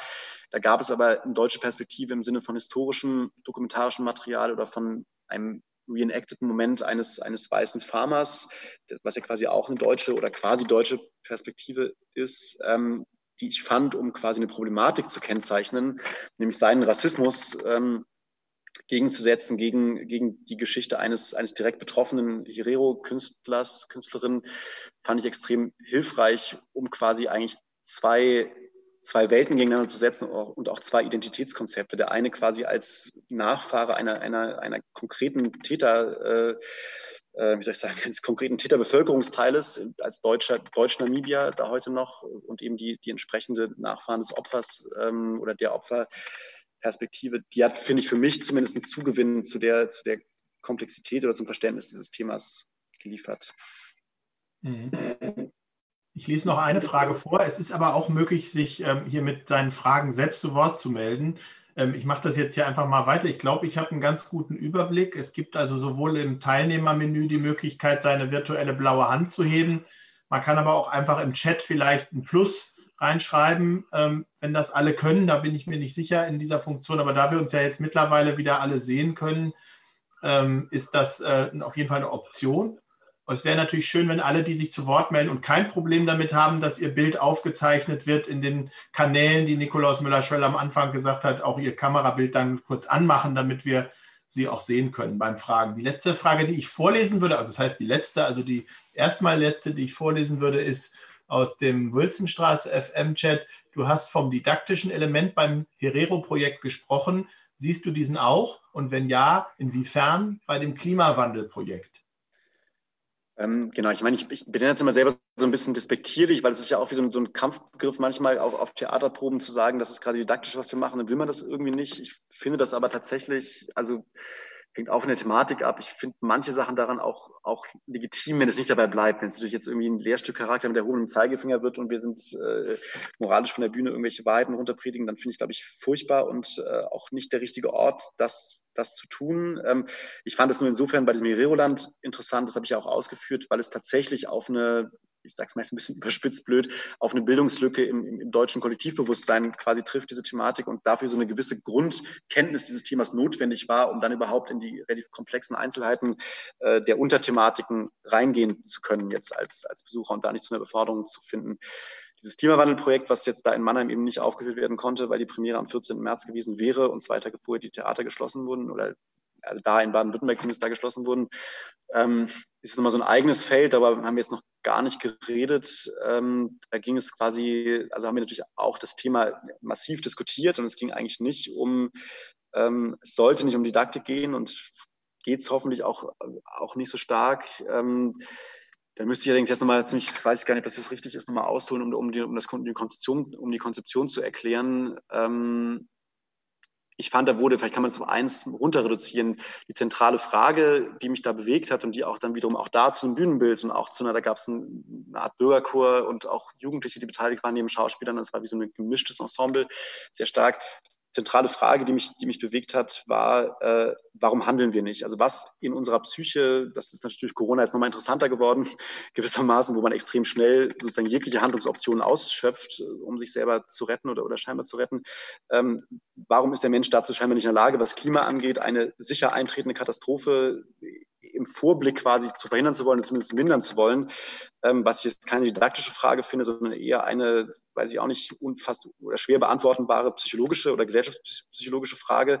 Und da ging es jetzt nicht darum zu sagen, übrigens, es wird ganz, ganz schlimm werden, liebe Zuschauer und, und, und Zuschauerinnen, und wenn wir nicht aufpassen, dann steigt das Wasser und irgendwann ist Hamburg überschwemmt. Also diese Form von Didaktik, falls die gemeint ist, haben wir versucht zu vermeiden und es eher immer wieder auf diesen Handlungs- oder eben Lähmungsmoment zurückzuführen, zu sagen, im Grunde wissen wir das alles und trotzdem schaffen wir es nicht, da rauszukommen, außer in endlosen Klimakonferenzen uns darüber Gedanken zu machen, was man tun sollte, um letzten Endes immer viel zu wenig zu tun, letzten Endes und uns gegenseitig zu behindern als politische Akteure und Akteurinnen und zivilgesellschaftlich teilweise auch. Ähm, das war quasi die Fragestellung und die hat versucht, die Didaktik eigentlich zu umschiffen. Also wenn man das mal so jetzt, ohne dass man dieses Projekt näher vor Augen haben kann, nach meinen Ausführungen so beantworten kann. Man könnte ja die Frage nach der Didaktik auch in eine aktivistische Richtung schieben und den Vorwurf an das engagierte Theater, ähm, was sich ähm, gesellschaftspolitisch ähm, auf diese Art und Weise ja auch positioniert und einmischt, wie das dein Theater tut, ähm, aber ähm, ähm, sich eben nicht nur in deinem Fall, sondern ja in vielen Fällen die Frage gefallen lassen muss, steht denn trotzdem das Kunstmachen der Aktivität, dem Handeln, dem wir eigentlich alle irgendwie not, nötigst irgendwie, ähm, ähm, mit dem wir ähm, alle konfrontiert sind und zu dem wir alle herausgefordert sind, nicht doch im Weg. Also ähm, bringt das was? daraus damit Kunst zu machen? Total, das ist eine extrem berechtigte Frage und quasi meine, also jetzt sehr persönlich beschrieben, ist das genau wahrscheinlich meine Grundfrage, zu sagen, äh, wäre es nicht viel sinnvoller, das Theater komplett aufzugeben und eigentlich in den Aktivismus auf die Straße zu gehen oder sagen wir ins, äh, ins, ins Draußenleben, so äh, in die Wirklichkeit. Und, und was ich merke, das ist jetzt aber sehr, sehr, sehr persönlich, dass ich, dass ich das, also dass ich als meinen Weg jetzt gerade erkannt zu haben glaube, äh, dass man, dass man die Wirklichkeit eigentlich versucht, ins Theater zu holen. Wie sehr das dann, also deswegen diese ganzen Formen mit die Schauspieler fahren nach Lesbos und konfrontieren sich quasi mit, mit, mit Partikeln von Wirklichkeit, um davon zu berichten oder besuchen den Sterbenden zu, zu Hause bei sich, um dann was über den Tod erzählen zu können, sich quasi immer anzureichern mit einer konkreten Wirklichkeit, die eben kein Reklamheft ist äh, von vor 300 Jahren, sondern eine reale Wirklichkeit, die vor unseren Türen hier gerade so liegt, für, für diese Projekte beschrieben, ähm, finde ich erstmal erachte ich für sinnvoll, weil natürlich jetzt, wenn man es schafft, eine theatrale Form zu finden, die, die eine ästhetische Rahmung oder ein immersives Erlebnis schafft, wo Menschen auf andere Art und Weise, daran muss ich auch glauben, weil ich mache es jetzt als, als Beruf gerade leidenschaftlich immer noch weiter, ähm, quasi das ein Potenzial freisetzt, was man möglicherweise über eine Gesprächsrunde oder auch über eine Demo so nicht kriegen würde, weil es eben eine ästhetische Rahmung gibt, die wir alle wissen, wenn wir das erleben, manchmal im günstigsten Fall Dinge in uns freisetzt, äh, die auch eine gewisse Nachhaltigkeit haben, äh, im Sinne eines Bewegtseins oder das, das weiter umtreibt, die, diese Erfahrung, die man da gemacht hat, die vielleicht dann, und das bleibt natürlich immer eine utopische Hoffnung, die man hat als, als Theatermachender, ähm, die sich irgendwann in das, in das weitere Lebensdasein dieser Menschen, die dann damit konfrontiert werden, über, über das, das Zuschauen oder das Beteiligtsein an einem Projekt, irgendwie wieder rück wirkt quasi ins Leben. Das ist natürlich dann nie messbar, leider, weil wahrscheinlich kaum jemand kommen wird und sagt, hätte ich das damals dein Stück nicht gesehen vor fünf Jahren, wäre ich jetzt nicht Aktivist geworden oder irgendwie sowas.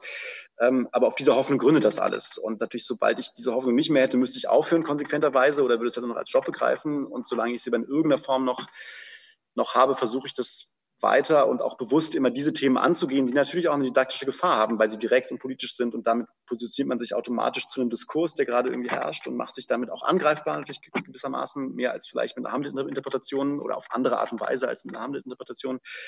Ähm, aber ich merke so, dass, dass das ist wie so keine Option für mich, Theater zu machen, weil ich da das Gefühl habe, dass da ist der Umweg, um jetzt, also das ist natürlich auch nur für mich gesprochen, der Umweg aufs Hier und Jetzt reagieren zu können, ist für mich dann so groß, äh, wenn ich quasi über Shakespeare und die Figur Hamlet gehen muss, dass ich dann für mich die erstmal sinnvollere Abkürzung nehme, direkt quasi nach, nach, nach draußen zu gehen und zu suchen und das dann wieder in den ästhetischen Raum Theater rückzuführen. Lieber Gernot, lieber Matthias, ich glaube, an dieser Stelle würde ich ganz kurz reingrätschen. Es ist jetzt zwei vor acht. Vielen, vielen Dank für, ähm, für das Gespräch. Wir haben noch ganz kurz Zeit, glaube ich, für zwei kleine letzte Fragen. Ähm, ich würde vielleicht ganz kurz eine, eine nach, schieben, weil mich das gerade extrem interessiert, Gerne. Du, also gerade wenn man, wenn wir jetzt über, über Verschwörungstheorien sprechen und die Frage, wie du, wie du damit sozusagen umgehst jetzt in dieser, in dieser Inszenierung. Wie, wie gehst du denn mit dieser, das, was du genannt hast, Strukturierungssehnsucht um? Also das, was in den Verschwörungstheorien so wichtig ist, also die Sehnsucht nach irgendwie klaren Erklärungsmustern. Ähm, gibt es da, wie, wie fließt denn das ein in dann die das, äh, das Formale oder die, die Darstellungsweise dieses, ähm, dieses virtuellen Parcours mit dem Tablet? Das würde mich nochmal interessieren. Kannst du da nochmal was zu sagen? Ja, gerne. Also das ist, das ist so ein Aspekt, über den habe ich jetzt vorhin noch nicht geredet. Das ist quasi der, der Aufhänger ist, dass wir so eine Art theatrales Experiment machen mit dem Ganzen. Die, die, die Zuschauenden bekommen am Anfang einen Fragebogen, gibt es auch real, der, der quasi befragt, inwieweit man selber ähm, verschwörungsaffin ist, sage ich jetzt mal, also sich quasi einkategorisieren kann über so klassische wissenschaftliche Fragen äh, und davon ausgehend, das ist allerdings ein Geheimnis, was ich jetzt preisgebe in diesem Moment, aber vielleicht hört es ja niemand, der in Stuttgart dahin geht, ähm, davon ausgehend äh, werden die Zuschauenden in drei Gruppen aufgeteilt, die dann jeweils andere Dramaturgien erleben, sozusagen je nach ihrem Score in dieser Verschwörungs, äh, genau, äh, weiß gar nicht, wie man das sagt, also in, wie sehr sie verschwörungsaffin sind oder eben auch nicht, ähm, kriegen sie, werden sie mit einer anderen Dramaturgie konfrontiert, äh, inhaltlicher Art. Dann, äh, das heißt, wo man auf verschiedene Art und Weisen die Verschwörungstheorien immer weiter treibt oder eben auch nicht. Und dann gibt es quasi diese, diese Art der, der theatralen Wissenschaftlichkeit, äh, nenne ich jetzt mal, die zieht sich durch den Abend durch. Das heißt, es gibt quasi äh, neben diesen immersiven Video-Walk-Elementen gibt es immer sogenannte Versuchsräume und auch Auswertung dieser Versuchsräume, wo die, wo die Schauspieler und Schauspielerinnen als Versuchsleiter mich direkt konfrontieren mit wissenschaftlichen Versuchen, die es auch so gibt, zu ähm, Strukturierungssehnsüchten. Also zum Beispiel, das ist ein banales Beispiel, das macht es ganz gut kenntlich. Es gibt quasi die, die wissenschaftliche Erkenntnis, dass Menschen, die in, in zufällig vom Computer generierten Punktebildern Strukturen erkennen oder Tiere darin erkennen, äh, das heißt eben Sachen zusammenzusetzen, zu formen, die es eigentlich so nicht gibt, dass die auch dazu neigen, jetzt im größeren gesellschaftlichen Rahmen Dinge in Verbindung zu setzen, die eigentlich nichts miteinander zu tun haben. Das kann man jetzt als kreativ und fantasievoll positiv beschreiben oder eben als nicht ganz ungefährlich, wenn man, wenn man anfängt, quasi Bill Gates, WHO, Corporation quasi zu sehr zu deuten und sich daraus quasi eine Verschwörungserzählung strickt. Ähm, und genau dieses Moment gibt es real als, als Erleben des, des Zuschauenden und wird dann quasi auch ausgewertet im Rahmen der, der Inszenierung selbst. Ähm, und das habe das hab ich ja vorhin beschrieben, vielleicht ein bisschen zu unpräzise, ähm, lässt mich selber quasi als, als, als, als Zuschauenden dahin kommen zu erkennen, aha, ich habe tatsächlich hier gerade Dinge erkannt oder Dinge miteinander verknüpft, die eigentlich nichts miteinander zu tun haben, weil ich das gerade an mir selbst erleben konnte, durch mein Antwortverhalten auf einen bestimmten Versuch zum Beispiel. Mhm. Der Hannes hatte sich noch gemeldet. Ähm, ja, ähm, du hattest vorhin gesagt, ähm, dass du das Stück äh, Hereoland nicht nur mit weißen deutschen Schauspielerinnen machen wolltest.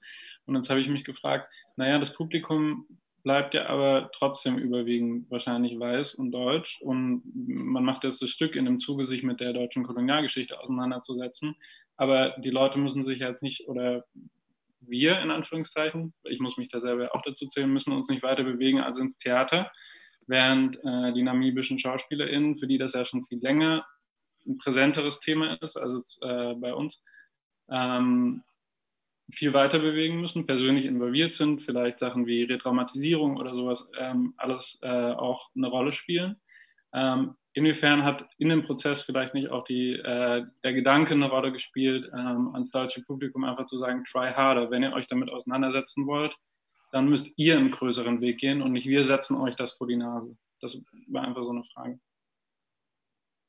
Ja, das ist eine spannende Frage, die weiß ich gar nicht, was, was sie genau beinhaltet. Da müsste man sagen, wir machen gemeinsame Gruppenreise sozusagen und gehen an die Originalschauplätze, was wir quasi dann stellvertreten, das meinst du nicht, aber jetzt zugespitzt wäre das natürlich eine Möglichkeit zu sagen, wir fahren da alle hin und gehen mal auf das Schlachtfeld, wo damals der Genozid stattgefunden hat, äh, als, als Deutsche. Ähm, also wir hatten sozusagen immer, was unser Problem eher war und dazu ich hoffe, dass es dazu noch kommt, zu diesem Gastspiel Namibia, weil das quasi existenziell eigentlich für dieses Projekt wichtig war, zu denken, wir machen es eigentlich für zwei Publikumer, weiß nicht, was die Mehrzahl davon ist, ähm, oder, oder für zwei Gesellschaften und versucht haben, in allen Prozessen mitzudenken, was heißt diese Szene, wenn wir die Namibia zeigen. Weil Namibia, muss man wissen, ist das tatsächlich ein extrem sensibles Thema, auch politisch sozusagen in, in der Aufarbeitung wird viel weniger aufgearbeitet, als es A notwendig wäre und auch äh, als man so glauben kann. Äh, Genau, und, und war uns sozusagen klar, wenn wir damit dahin kommen, dann ist das wie ein Politikum, was wir da auslösen, was in Deutschland nicht so ist. Also in Deutschland würde ich mal sagen, oder in Hamburg ist es eher, deswegen habe ich das mit Didaktik so halb selbstdespektierlich benannt, dass man sagen kann, man kann da so eine gewisse Sensibilisierung für dieses Thema schaffen, auch für die Komplexität dieses Themas. Ähm, man wird aber quasi nicht zu dieser politischen Kontroverse so beitragen können, wie man es in Namibia per se tut, egal wie gut das künstlerisches Produkt ist, einfach dadurch, dass es überhaupt stattfindet und das auf einer Bühne, wo noch niemals diese Geschichte verhandelt wurde. Also ist so, in Namibia gibt es auch keine feste Theaterstruktur, sondern nur ein großes Gastspielhaus. Das wäre quasi das erste Mal, wenn es denn jetzt stattfinden darf, irgendwann noch, äh, wo das Thema prominent verhandelt wird. Das hat natürlich einen vollkommen anderen gesellschaftlichen Stellenwert für die namibische Gesellschaft als, als für die deutsche. Ich, ähm, ich finde aber, das kann ich jetzt nur aus eigener Erfahrung sagen, in dem Moment, wo ich mich selber zum Beispiel das Thema, das hatten wir jetzt da gar nicht so stark drin, mit, mit äh, Raubkunst oder sowas, was in den Monaten, als wir es dann entwickelt haben, ziemlich groß irgendwie auch wurde mit Rückgaben und so. Das kennt ihr alles als Diskussion. Dass in dem Moment, wo ich mich selber, und das kann auf verschiedene Weise passieren, das kann auch durch einen Zeitungsartikel passieren, das kann bestenfalls auch durch ein Theaterprojekt passieren, sensibilisiere für dieses Thema, so ging es mir so, kann ich nie wieder durch eine ethnologische Sammlung gehen, äh, und das unschuldig betrachten als, als, als, als schöne Kunst oder sowas, weil ich quasi diesen, diesen, diesen Raubgedanken oder die, oder die Unrechtmäßigkeit natürlich permanent jetzt mitdenke, was ich vor fünf Jahren noch nicht getan hätte, naiverweise vielleicht, weil ich es in meinem Reflexionsraum noch, noch nicht angekommen war. Und ähm, das finde ich was, was du mit Try Harder meinst. Das, was das jetzt wirklich, natürlich ist es erstmal nicht weit. Ich fahre mit der S-Bahn dahin, gucke mir das an, konsumiere das, fahre nach Hause und vergesse es wieder. Das wäre jetzt quasi der Worst Case oder der, der nicht so schöne Fall.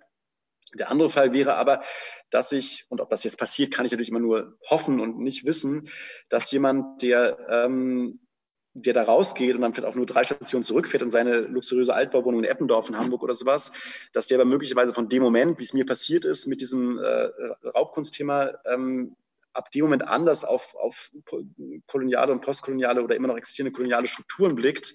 Und das ist, wenn man das wirklich ernsthaft tut, würde ich mal behaupten, nicht so easy peasy zu leisten, weil dann kommt man sehr schnell an Identitätskonflikte und an, an eine Positionierung, die extrem weit geht. und die ganze Globalisierung letzten Endes befragt und, und quasi, also weißt du, ich meine, da, da kommt noch was anderes hinzu. Ähm, und das ist natürlich eine Hoffnung. Ob das jetzt sozusagen auch nur einem Fall passiert ist, das, was ich gerade beschrieben habe, keine Ahnung.